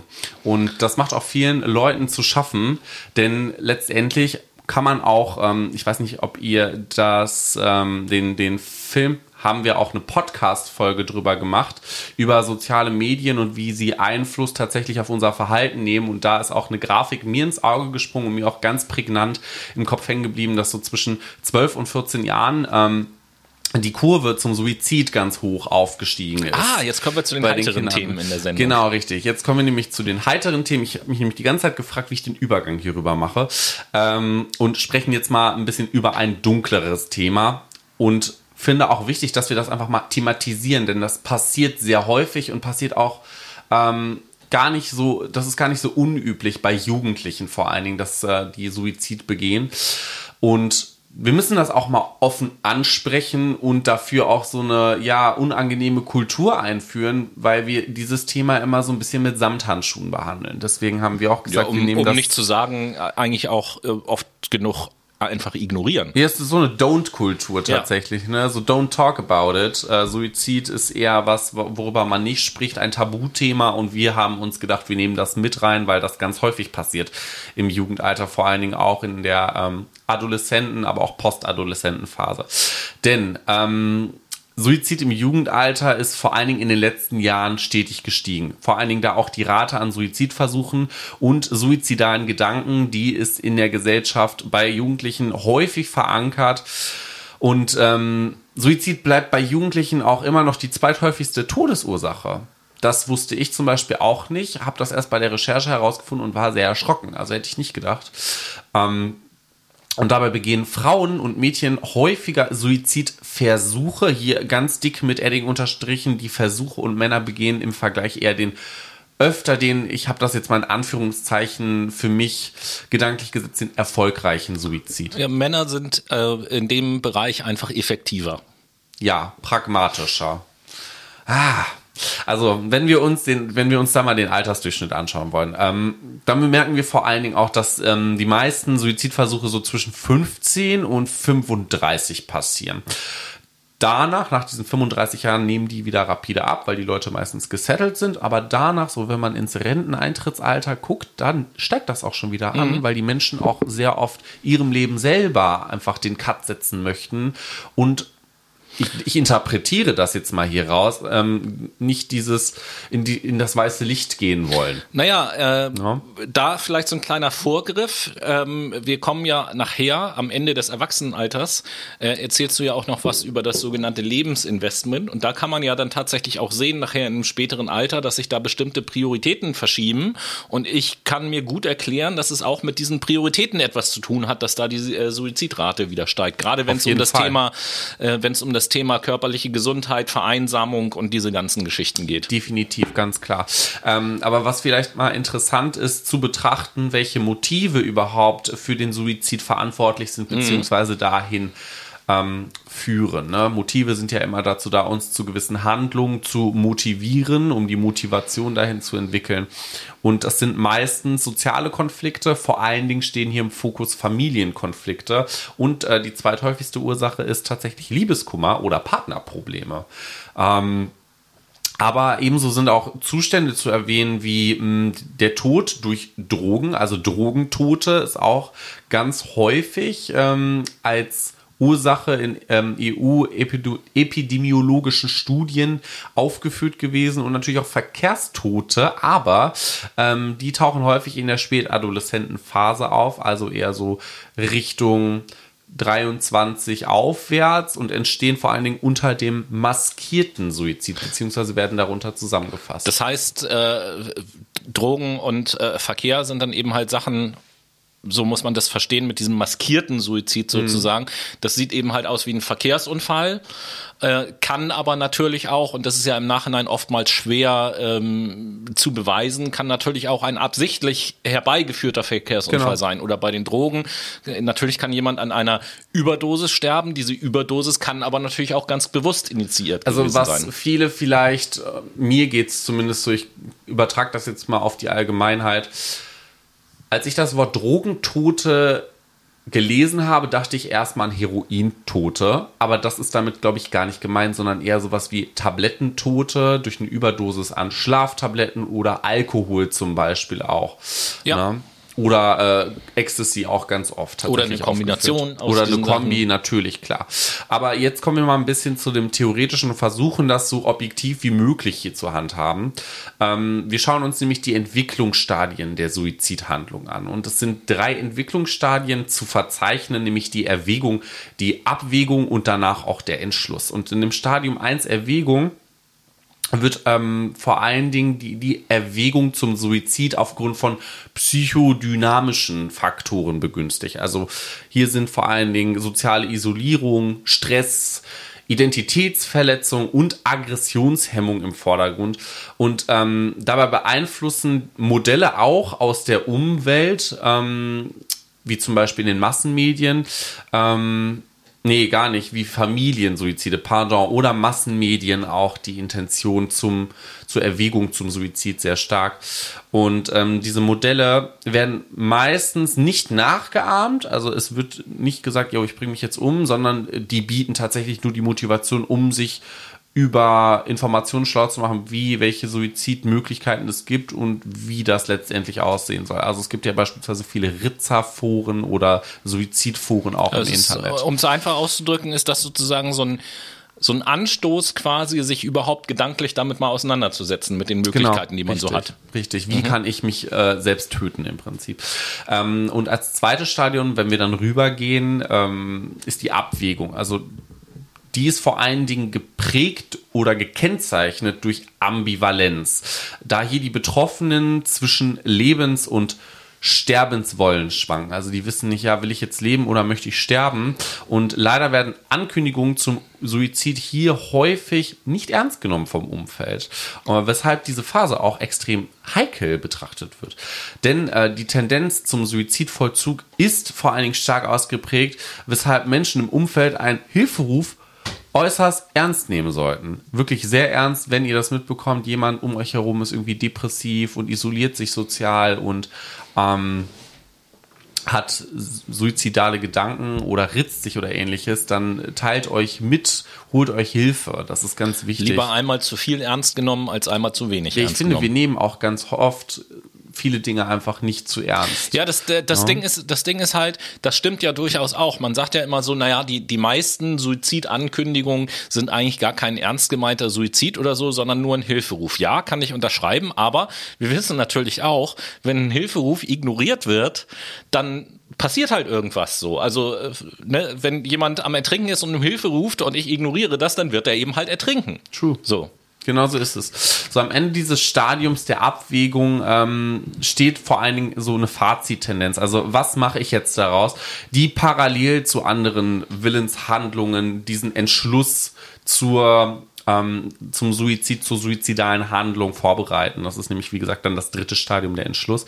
Und ähm, diese Tendenz geht entweder in Richtung, ja, ich bringe mich um oder das ist so meine Aufgabe, das ist mein Vorhaben. Also viele stacken auch in dieser Phase. Deswegen gibt es auch sehr viele Suizidversuche, die nicht erfolgreich sind, sondern früh entdeckt werden, weil die Leute zum Beispiel einen Abschiedsbrief deponieren oder ähnliches. So, die letzte Phase ist ja der Entschluss. Ähm, und der Betroffene hat hier jetzt den Entschluss gefasst, sich selber zu töten, bereitet den Suizid vor und will jetzt auch gedanklich nicht mehr zurück. Der ist jetzt da fest. Kann auch gedanklich nicht mehr zurück, Kann muss man auch halt auch gedanklich sagen. Nicht mehr ne? zurück, genau richtig. Und hier werden vor allen Dingen nötige Mittel und Wege jetzt still geplant, um vor allen Dingen keine Unruhe im Umfeld zu stiften. Ne? Was vielleicht auch nochmal ganz interessant ist, um dieses ähm, Themenpaket dann mal abzuschließen, ähm, ist die Suizidtheorie nach Baumeister. Die wurde 1990 von ihm erforscht und diese Theorie erklärt den Suizid als Flucht vor sich selbst. Weshalb dieser Weg zum Suizidversuch auch als ähm, Auseinandersetzung mit sich selbst beschrieben werden kann. Also das ist so das unerträgliche Resultat, was dazu führt. Und wenn ich das so richtig im Kopf habe, dann besteht die aus sechs Schritten, ne? Ja, genau richtig. Das hast du noch richtig im Kopf. Der erste Schritt vor allen Dingen ist diese Wahrnehmung einer gravierenden Distanz zwischen Real- und Selbstbild. Also mhm. hier läuft gerade was völlig verkehrt, könnte man sagen. Schritt zwei ist so die Selbstattribuierung, also Selbstbestätigung. Das Individuum gibt sich selber hier die Schuld für diesen unbefriedigten Identitätszustand. Hier, ne, über Identitätszustände haben wir vorhin eben halt gerade geredet und äh, hier geht es jetzt also darum, dass das Individuum feststellt, pass mal auf, der Identitätszustand, in dem ich mich gerade befinde, passt überhaupt gar nicht mit dem, was ich eigentlich wirklich möchte, Genau. wo ich eigentlich hin möchte. Ne? Und da äh, entsteht dann so eine Differenz quasi. Richtig, und sagt sich dann halt auch selber, ich bin die Ursache dafür, ich bin schuld daran. Ne? Attribuierung ist ja Ja. Ursachenzuschreibung. Ähm, Im dritten Schritt geht es dann eher zu dieser erhöhten Selbstaufmerksamkeit. Hier setzt vor allen Dingen die betroffene Person die Voraussetzung für die Intention zum Suizid, also denkt darüber fest danach. Und im Schritt vier kommen dann starke negative Affekte auf, wie zum Beispiel Angst oder Depression, was ja häufig Marker dafür sind, dass Menschen ähm, suizidale Gedanken haben. Das ist bei Depressionen im ICD-10, aber auch im DSM-5, also in diesen Klassifikationsbüchern für Spoiler, zu denen kommen wir ja auch noch, wenn wir über klinische Psychologie reden werden. Genau, das sind so Klassifikationswerke für Psychologen und PsychologInnen, ähm, wenn es um ja, differenzielle Störungen geht tatsächlich. Wobei, äh, damit wir hier auch ganz korrekt sind, äh, das ICD-10 ein Klassifizierungssystem für alle Krankheiten sind, die Ja. es gibt, nicht nur äh, psychische Erkrankungen. Genau, richtig. Auch medizinische tatsächlich, wenn jetzt Arthritis im Bein hast oder so. Gut, wir kommen zu Schritt 5 und 6. Schritt 5 ist die kognitive Destruktion des Selbst. Also sich kognitiv selbst zerstören. Ähm, Baumeister meint hier vor allen Dingen, dass diese, dass das Individuum sich von den negativen Affekten befreien will. Also wenn ich mich jetzt umbringe, dann wird alles besser. Dann bin ich befreit, dann habe ich keine Schmerzen mehr, keine Depressionen mehr und ähnliches. Und ähm, setzt sich damit natürlich auch rational auseinander. Ähm, ja. Nee. Ja, nee. Setzt sich gerade nicht mehr rational Ach, ja, auseinander. pardon. Ja, ne? genau. Ja, es geht ja um die. Vermeidung dieser rationalen Auseinandersetzung, damit genau das, was du gerade eben gesagt hast, halt nicht passiert. Vielen Dank. Danke. Dann mache ich nämlich auch direkt bei Schritt 6 weiter. Das ist der letzte Schritt, nämlich die Folgen der Selbstdestruktion sind die Enthemmung, die jetzt vor allem zu diesem starken Wunsch und der erhöhten Bereitschaft zur Selbsttötung führen. Also ihr seht, das ist ein fließender Prozess. Man hängt nicht nur in einer Phase drinne und ist dann Yo, Level up, sondern äh, das ist ein schleichender, fließender Prozess, der gefährlich werden kann. Aber und raus aus dem Thema Suizid. Mit diesem heiteren Thema Ja. aus, aus dem Jugendalter gehen wir jetzt mal über in das Erwachsenenalter. Wir sprechen jetzt über den letzten äh, Abschnitt sozusagen. Äh, Das Erwachsenenalter haben wir jetzt einfach mal so als 23 plus, alles was danach kommt, Genau. zusammengefasst. Und hier gibt es, äh, ich will jetzt gar nicht ganz alle aufzählen, aber hier gibt es natürlich auch ganz viele Entwicklungsaufgaben. Da sind sie wieder in dem Erwachsenenalter von, was weiß ich, zum Beispiel Heirat, Geburt von Kindern, aber halt auch Arbeit und Beruf, den eigenen Lebensstil so ein bisschen finden, Haushalt führen, später vielleicht dann die Kinder auch aufziehen, die berufliche Karriere vorantreiben, seinen eigenen Lebensstandard entwickeln. Ähm, dann wenn ich älter werde, geht es natürlich auch um das Thema physiologische Veränderung zu akzeptieren, gerade im Speziellen in den äh, Wechseljahren oder äh, Midlife Crisis, wie auch immer man das nennen möchte. Ähm, das eigene Leben zu akzeptieren, auch neue Rollen, in die man nachher reinkommt, da Energien drauf zu lenken, die auszufüllen. Und ähm, auch wieder so ein heiteres Ding, irgendwann geht es auch darum, eine Haltung zum Thema Sterben zu entwickeln natürlich. Äh, vielleicht auch zu akzeptieren, dass man bestimmte soziale Rollen verliert. Dann ist natürlich nochmal so ein ganz kritischer Punkt der Übertritt nachher ins Rentenalter beispielsweise, weil sich da ja auch viel äh, verändert. Dann ähm, irgendwann die verminderte körperliche Stärke, die verminderte Gesundheit und äh, irgendwann geht es dann auch darum, eine sogenannte ja, altersgerechte Be Bequemlichkeit ähm, zu erlangen. Man sieht hier also wieder diesen Verlauf von jung nach alt im Ja, Prinzip. ganz genau. Ne? So verschieben sich dann auch die Entwicklungsaufgaben. Und jetzt kommen wir zu einer Sache, die ich vorhin schon angekündigt habe. Ja, wir sind jetzt am Anfang des Erwachsenenalters. Gedanklich befinden wir uns jetzt also so, Schule ist vorbei. Genau. Und äh, wir gucken uns jetzt mal nicht die Ausbildung, sondern äh, gehen von einem Mensch aus, der nach der Schule anfängt zu studieren. Und das ist ja auch so ein neuer Abschnitt. Und da äh, für das Studium gibt es auch so ein Phasenmodell. Ne? Nämlich das Phasenmodell der sozio-emotionalen Anpassung beim Übergang ins Studium. Und das beschreibt nämlich drei Phasen. Einmal die Informationsaufnahme und Orientierung, das Autonomiestreben und die Selbstbehauptung und die sozial-emotionale Integration. Und die Informationsaufnahme und Orientierung, damit beschäftigen wir uns jetzt. Es werden nämlich erste soziale Kontakte geknüpft und Orientierung aufgebaut systematisch Informationen eingeholt, aber auch soziale Regeln im neuen Umfeld erkundet und mit einem gewissen Konformitätsdruck befolgt. Also ich muss dazugehören, ich muss das jetzt machen, sonst gehöre ich nicht zur Gruppe.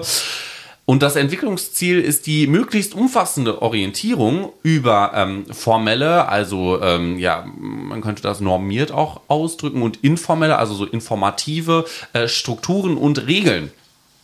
Oder in, informell sagt er eher so, das ist so, ja, die unbewusste Norm, die so in der Gruppe gegeben ist. So definiere ich das tatsächlich. Informell ist das Gegenteil von formell. Ja, vielen Dank. So, Captain Obvious 2.0 wieder am Start. So, Entwicklungsrisiken dieser Phase sind vor allem die soziale Isolation. Das wird zusammengefasst unter dem Einzelgängertum, der Informiertheit. Das ist das Traumtänzertum oder zu hoher Konformismus. Also ich bin da scharf in der Herde. Und damit haben wir auch schon das erste Paket abge, äh, ja, arbeitet. Jetzt kommt nämlich das zweite, die Autonomie oder das Autonomiebestreben oder Streben und die Selbstbehauptung. Und die sagt, es entstehen Reaktanzen. Tobi, was war nochmal Reaktanzen? Reaktanz ist im Prinzip, um es in einem Wort auszudrücken, Widerstand. Genau, es entsteht Widerstand gegen informelle, aber auch formelle soziale Regeln sowie ähm, gegen Konformitätsdruck. Ähm, und Entwicklungsziele beziehen sich auf die selbstständige Auseinandersetzung mit den formellen und ähm, informellen Strukturen und Regeln. Und Entwicklungsrisiken sind vor allen Dingen anhaltender Konformismus, das nennt man auch Mitläufertum, also du bist der Mitläufer, Bro, oder äh, generalisierter Widerstand gegen Strukturen und Regeln mit der Gefahr der weiteren Isolation und frühen Abschottung. Also hier kann man quasi sagen, wenn man jetzt so die erste und die zweite Phase miteinander vergleicht, du hast ja in der ersten Phase von dieser Konformität gesprochen, man kommt also in eine neue Situation und sieht erstmal zu, ich will halt irgendwie dazugehören und hier in der zweiten Phase sind wir jetzt in einem Bereich, wo es geht, okay, jetzt will ich meine Individualität auch wieder so ein bisschen zurückerlangen und, und möchte meine eigene Rolle in dieser, äh, in dieser neuen Situation, in dieser neuen Umgebung für mich halt definieren. Du hast es perfekt gesagt. Wir machen das auch so im dritten Paket. Ich bringe den Theoriequatsch, du bringst den Praxisquatsch. Jetzt geht es nämlich um sozio-emotionale Integration, also sozial und emotional sich integrieren. Und das heißt, gelingt die soziale emotionale Integration in die neuen Berufsbezugsgruppen, äh, in dem Fall die Studiengruppe, die Kommilitonengruppe, äh, der Fachbereich und oder die Institution. So ist die ähm, autonome Adaption an die neue Lebenssituation gelungen. Entwicklungsrisiken sind vor allen Dingen die weitere soziale Isolation, also das Außenseitertum, vor allen Dingen hier im Sinne von Personen, die die sozialen ähm, Strukturen und Normen nicht kennen sowie eine persönliche, hm, sozial-emotionale Integration mit, mit gesteigerter Vulnerabilität. Tobi, was bedeutet Vulnerabilität? Ja, äh, Vulnerabilität ist im Prinzip eine, wenn man es wortwörtlich übersetzt, eine Art Verletzlichkeit oder Anfälligkeit. Genau, sehen wir jetzt gerade bei den Corona-Gruppen. Wir wollen die vulnerablen Gruppen schützen, die Alten im Seniorenheim. Und diese Vulnerabilität ist für einen Studienabbruch äh, aus sozial-emotionalen Gründen ja nicht und nicht inhaltlich fachlichen Gründen gegeben. So. Genau.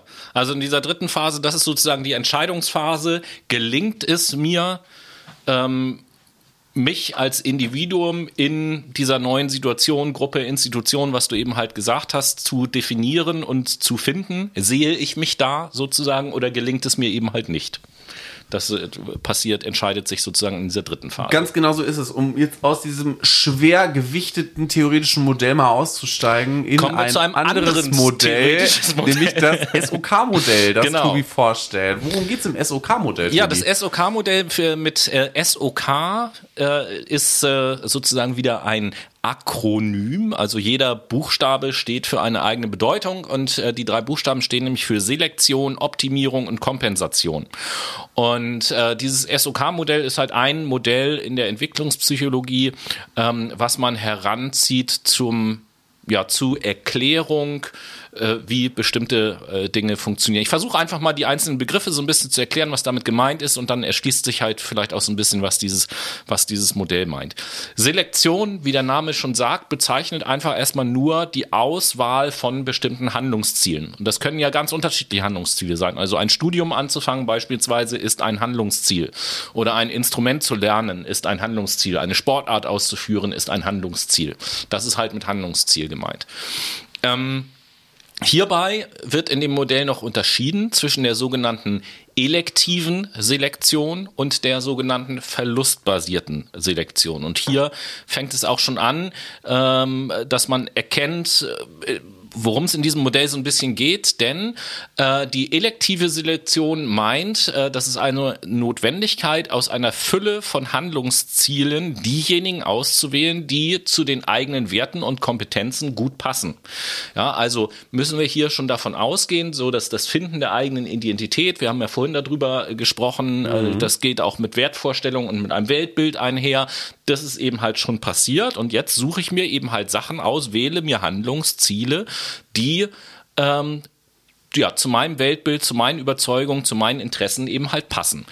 Das ist eine Art der Selektion, die vor allen Dingen im früheren Erwachsenenalter und Erwachsenenalter stattfindet. Die verlustbasierte Selektion findet dann eher in einer späten Phase des Erwachsenenalters statt. Hier geht es nämlich darum, ähm, Ziele zu verändern oder sogar aufzugeben als Reaktion auf entweder antizipierte oder bereits eingetretene Verluste an Verhaltens- und Handlungsspielraum, zum Beispiel aus körperlichen Gründen. Ja, ich kann dann vielleicht irgendwann eine Sportart überhaupt gar nicht mehr ausführen, weil ich zu alt dafür bin und muss mir dann eben halt irgendwie was anderes suchen. Das Dann meint gibt's diese die Senioren-Yoga-Gruppen. ja, aber das, das meint halt diese verlustbasierte Selektion.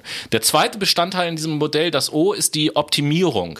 Das beschäftigt sich halt damit, äh, beziehungsweise da geht es darum, ähm, dass ich versuche, wenn ich etwas tue, wenn ich ein Ziel mir ausgewählt habe und daran arbeite, dann entwickle ich nachher äh, sogenannte Mittel-Zweck-Relationen. Ja, also ich äh, habe eine sehr gute Vorstellung, was muss ich denn einsetzen, um was zu erreichen und wie kann ich vielleicht auch dasselbe erreichen mit etwas weniger einsetzen und so.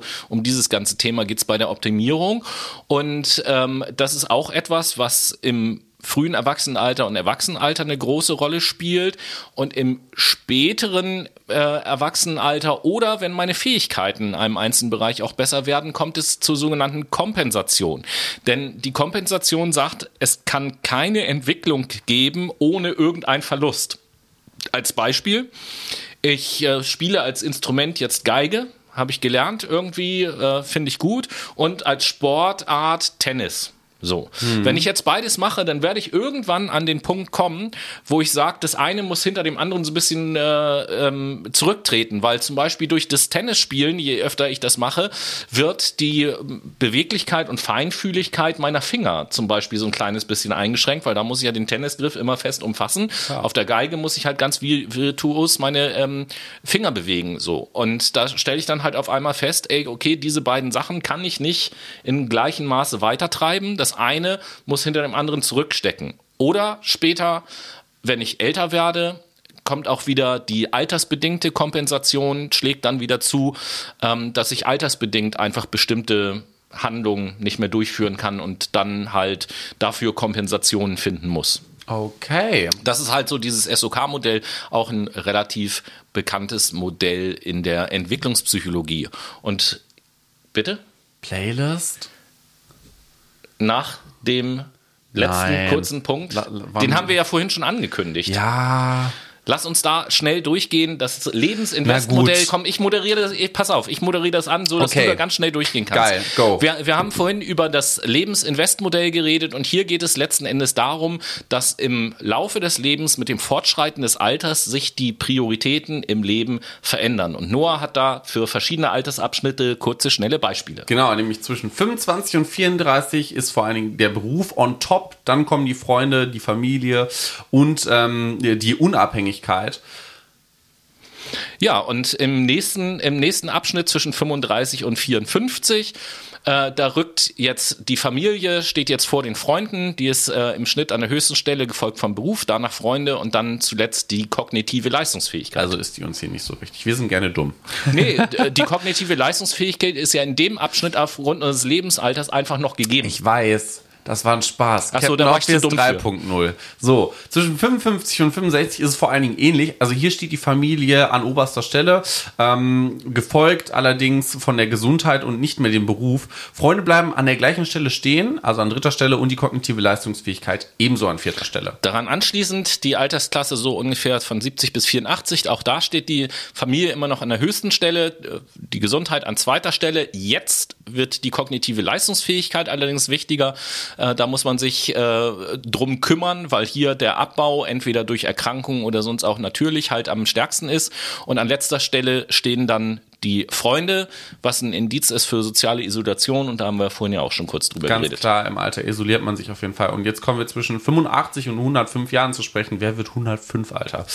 Ähm, hier steht natürlich die Gesundheit an höchster Stelle, weil man vulnerabel ist. Und äh, danach folgt vor allen Dingen auch die Familie als Bezugspunkt für diese älteren Menschen. Und ähm, hier ist ein neuer Punkt hinzugekommen, nämlich das Nachdenken über das Leben. Habe ich alles richtig gemacht? Habe ich irgendwas falsch gemacht? Habe ich was vergessen? Muss ich irgendwem danken oder nicht? Und die kognitive Leistungsfähigkeit spielt eher hier eine untergeordnete Rolle. Und sieht genau das Lebens- damit gehen wir in die Playlist. so.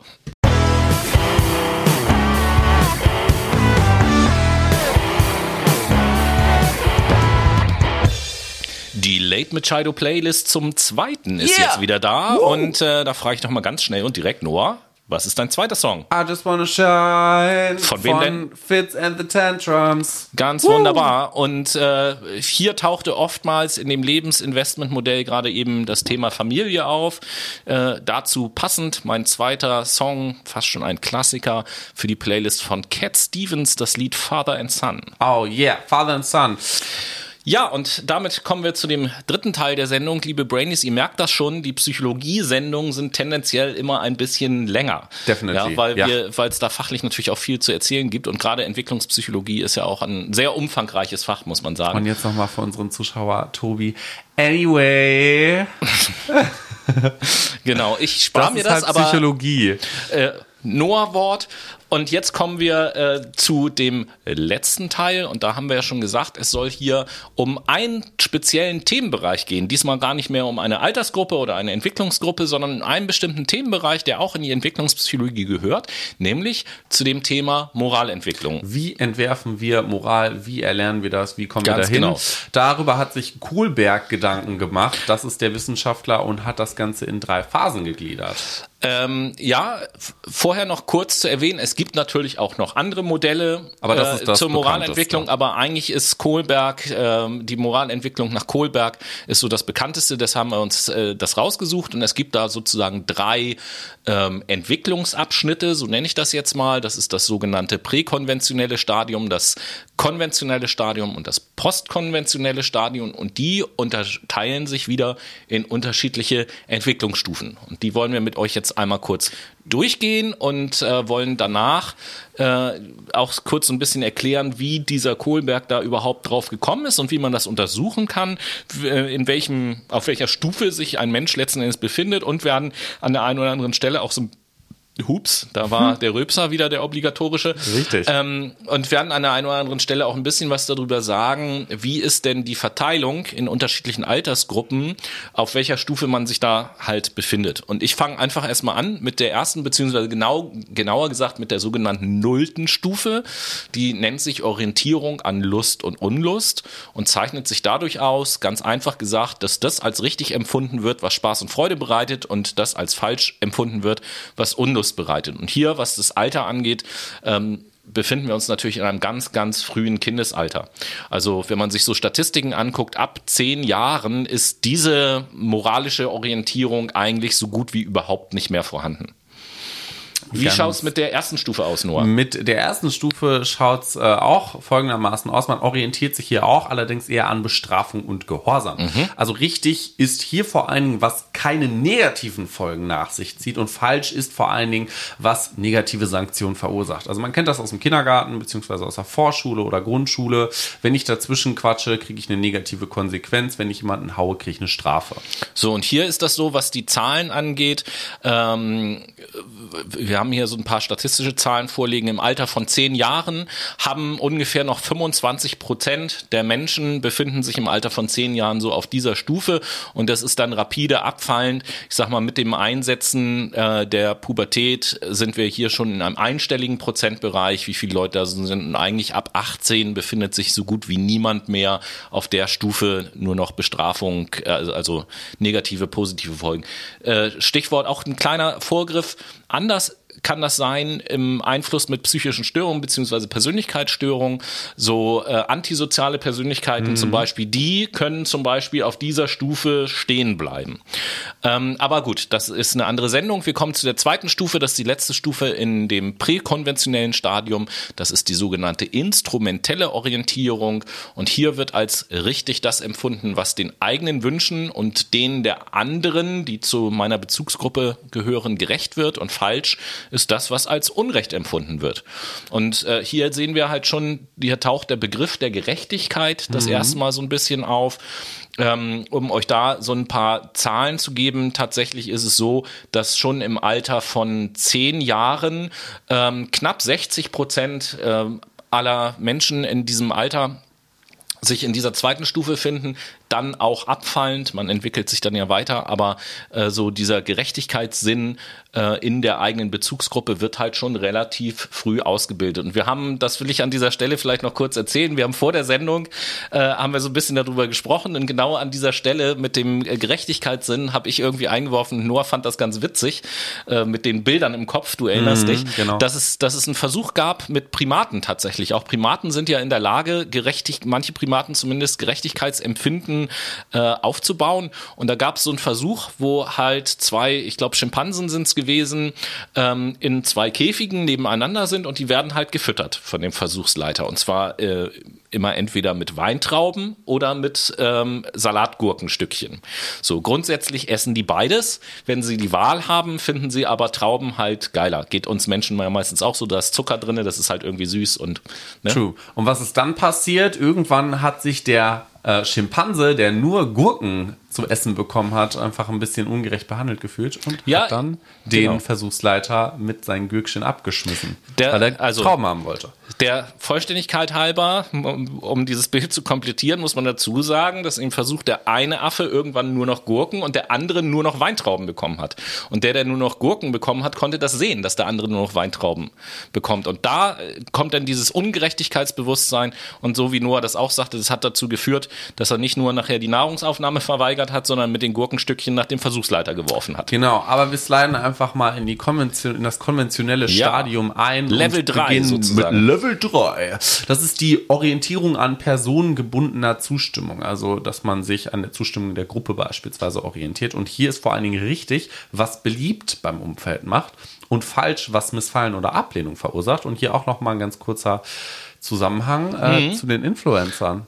Ja, nicht nur zu den Influencern, sondern auch zu dem, was wir halt vorhin gesagt haben, als es so um die Identitätszustände und so weiter, äh, beziehungsweise um, die, um das Selbstkonzept ging, was so im Laufe der Schulzeit entwickelt wird. Da tauchte das ja auch auf, in einem bestimmten Alter, dass man dann anfängt, sich zu orientieren genau. an der Gruppe, zu der man gehört. Und das lässt sich statistisch hier auch sehr schön äh, darstellen, weil in dieser ähm, moralischen Stufe im Alter von zehn Jahren befinden sich ungefähr 20 Prozent äh, der Leute, aber in der Pubertät, im Alter so zwischen 12 und 14 steigt das auf über 40 Prozent. Richtig. Dass man sich in dieser Stufe, und das steigt halt weiter an bis zur Volljährigkeit und hält sich dann auch, ja, bis Anfang, Mitte 20 und dann fängt das, fängt, äh, fängt das erst wieder an abzufallen. Mhm. Das heißt, mit Anfang, Mitte 20 äh, gehen dann die meisten Leute von der Stufe 3 über halt äh, in die nächste Stufe, in die Stufe 4. Genau, was, wie sieht's da aus? Ja, die Stufe 4 nennt sich Orientierung an Regeln der Gesellschaft.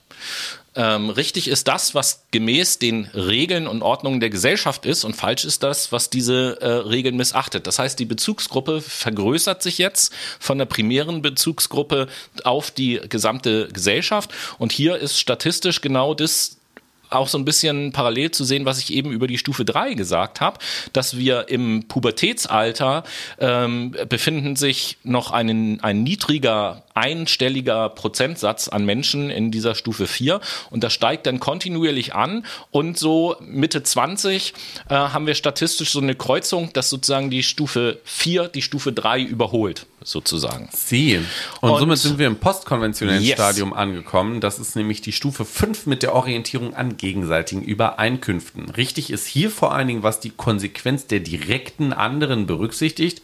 Wir sprechen hier auch über einen Kompromiss. Und falsch ist das, was Missfallen oder auch Ablehnung verursacht. Also auch nochmal anlehnen zur Stufe 3. Tatsächlich, äh, deswegen auch postkonventionelle Stufen sind ist die fünfte Stufe und die sechste sowieso, sind Stufen, die längst nicht alle Menschen erreichen. Also im Alter von Ende 20, Anfang 30 haben gerade mal 10 Prozent aller Menschen diese fünfte Stufe erreicht. Ja, das, äh, wie gesagt, erreicht nicht jeder und die sechste Stufe schon mal gar nicht. Die taucht in den Statistiken äh, tatsächlich auch kaum auf, weil äh, sie selten erreicht wird. Die nennt sich Orientierung an ethischen Prinzipien. Richtig ist hier, was die Würde aller oder der Würde aller Betroffenen gerecht wird. Ein grundsätzliches Prinzip äh, oder grundsätzliche Prinzipien der Menschlichkeit werden beachtet. Hier fällt auch so ein bisschen, wem das was sagt, äh, fällt auch so ein bisschen sozusagen dieser kategorische Imperativ nach Kant äh, rein. Das ist halt diese Stufe. Und falsch äh, sind Entscheidungen, die zwar kurzfristig für alle Beteiligten Vorteile bringen, jedoch nicht den ethischen Prinzipien entsprechen, langfristig den Betroffenen Schaden zufügen können oder nicht alle direkt und indirekt Betroffenen berücksichtigen. Also schon eine sehr große und umfassende Stufe. Und hier wäre zum Beispiel so ein gesellschaftliches Beispiel auch der Klimawandel. Also handeln ja. wir jetzt hier gerade richtig für unsere nachfolgenden Generationen? Das fragen wir uns oft gar nicht, weil wir im Jetzt-Stadium sind und denken, ja, nee, ich will jetzt aber flexibel und gut leben. Und wichtig ist, hier geht es ja nicht darum, äh, das einfach nur zu verstehen sondern es geht ja darum, dass das handlungsleitend wird und dass man halt sagt, ich äh, verändere mein Handeln auch, weil ich eben halt das erkannt habe. Ja, und äh, wir hatten ja auch schon gesagt, dass wir euch jetzt auch noch mal so ein bisschen was darüber erzählen wollen, wie ist denn das überhaupt untersucht worden. Und ähm, da gibt es ein ganz berühmtes Dilemma, das sogenannte Heinz-Dilemma. Und ich werde euch jetzt einfach mal so die Ausgangssituation, die Aufgabenstellung sozusagen schildern. Und ähm, was, was ist ein Dilemma? Was meint das? Ähm, ich lese euch jetzt gleich einen kurzen Text vor und dann gilt es eine Entscheidung zu treffen. Und bei dieser Entscheidung gibt es halt kein richtig oder falsch, sondern es geht dann in der Untersuchung, die auch Kohlberg gemacht hat, ähm, geht es halt viel mehr darum, die Leute zu fragen, warum habt ihr euch so entschieden, wie ihr euch entschieden habt? Und anhand der Begründung hat Kohlberg dann gesagt, äh, diese Begründung kann ich halt in diese unterschiedlichen Moralstufen einordnen. True. Und das Heinz-Dilemma, das sieht wie folgt aus. Heinz ist ein Ehemann einer kranken Frau und äh, der hat schon alle seine Bekannten, alle seine Kontakte irgendwie aufgesucht, um sich Geld auszuleihen und hat auch Unterstützung von Behörden angefordert, denn er braucht halt Geld für die Behandlung seiner Frau und er bekam insgesamt 10.000 Dollar zusammen. Das Problem ist, das Medikament, was er halt braucht, kostet aber 20.000 Dollar.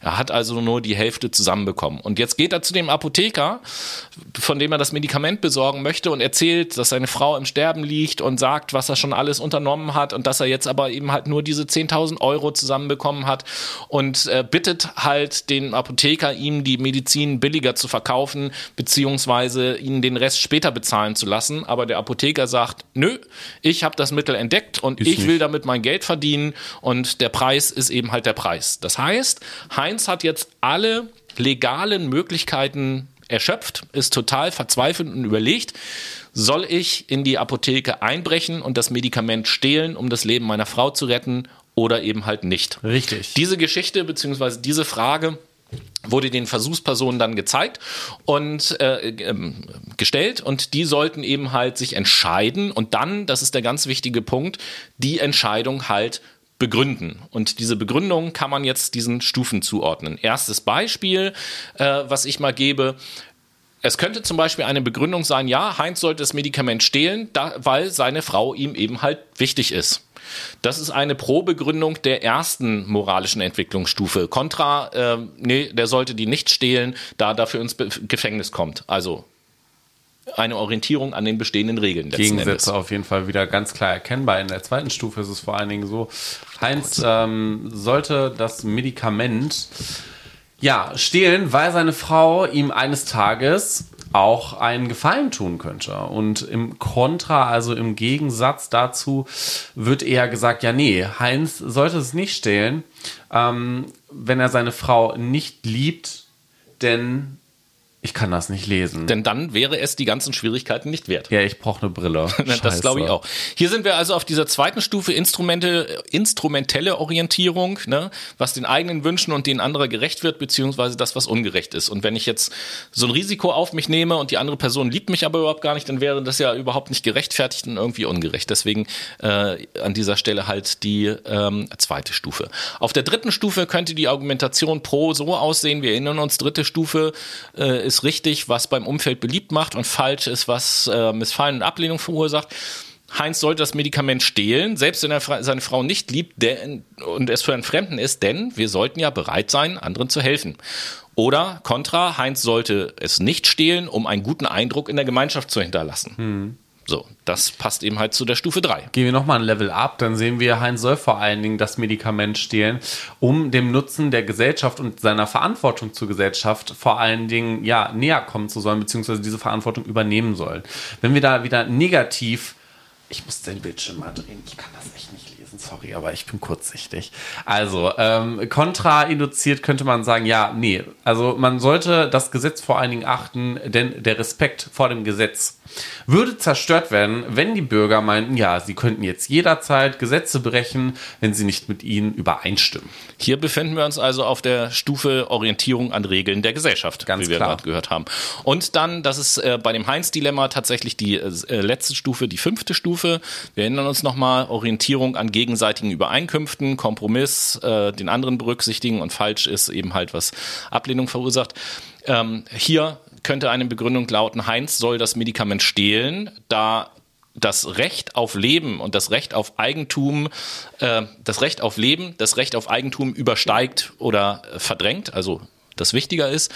Als Kontra, man sollte das Gesetz achten, weil das Gesetz die grundlegenden Rechte Einzelner gegenüber anderen sichert, äh, die diese Gesetze eben halt übertreten. Richtig, und Stufe 6 wissen wir ja, kommt bei den meisten überhaupt gar nicht vor und dementsprechend brauchen wir das jetzt an dieser Stelle auch nicht weiter ausdifferenziert genau. zu erwähnen und haben den Podcast für diese Woche Yay. abgeschlossen. Es, Der längste gemerkt, Podcast, den wir ever gemacht Ja, haben. tatsächlich, ist es eine Stunde 43 und 50 Wa- ja, Sekunden. Wahnsinn. Nee, d- 30 Sekunden gerade. Es ist Wahnsinn, wie viel Theorie und Praxis in der Entwicklungspsychologie verwendet werden. Und es ist auch super interessant, wenn ihr dann nochmal Bock habt, äh, euch genauer damit auseinanderzusetzen. Wie gesagt, ihr könnt ja auch einfach Zettel und Stift nebenbei zur Hand nehmen und euch die ganzen Theorien und Modelle, Ansätze und weiß ich nicht was aufschreiben und dann nochmal nachgoogeln. Wir haben jetzt sehr viel dafür recherchiert und hoffen, ähm, zumindest ich hoffe, Tobi bestimmt auch, dass es euch gefallen hat. Nö.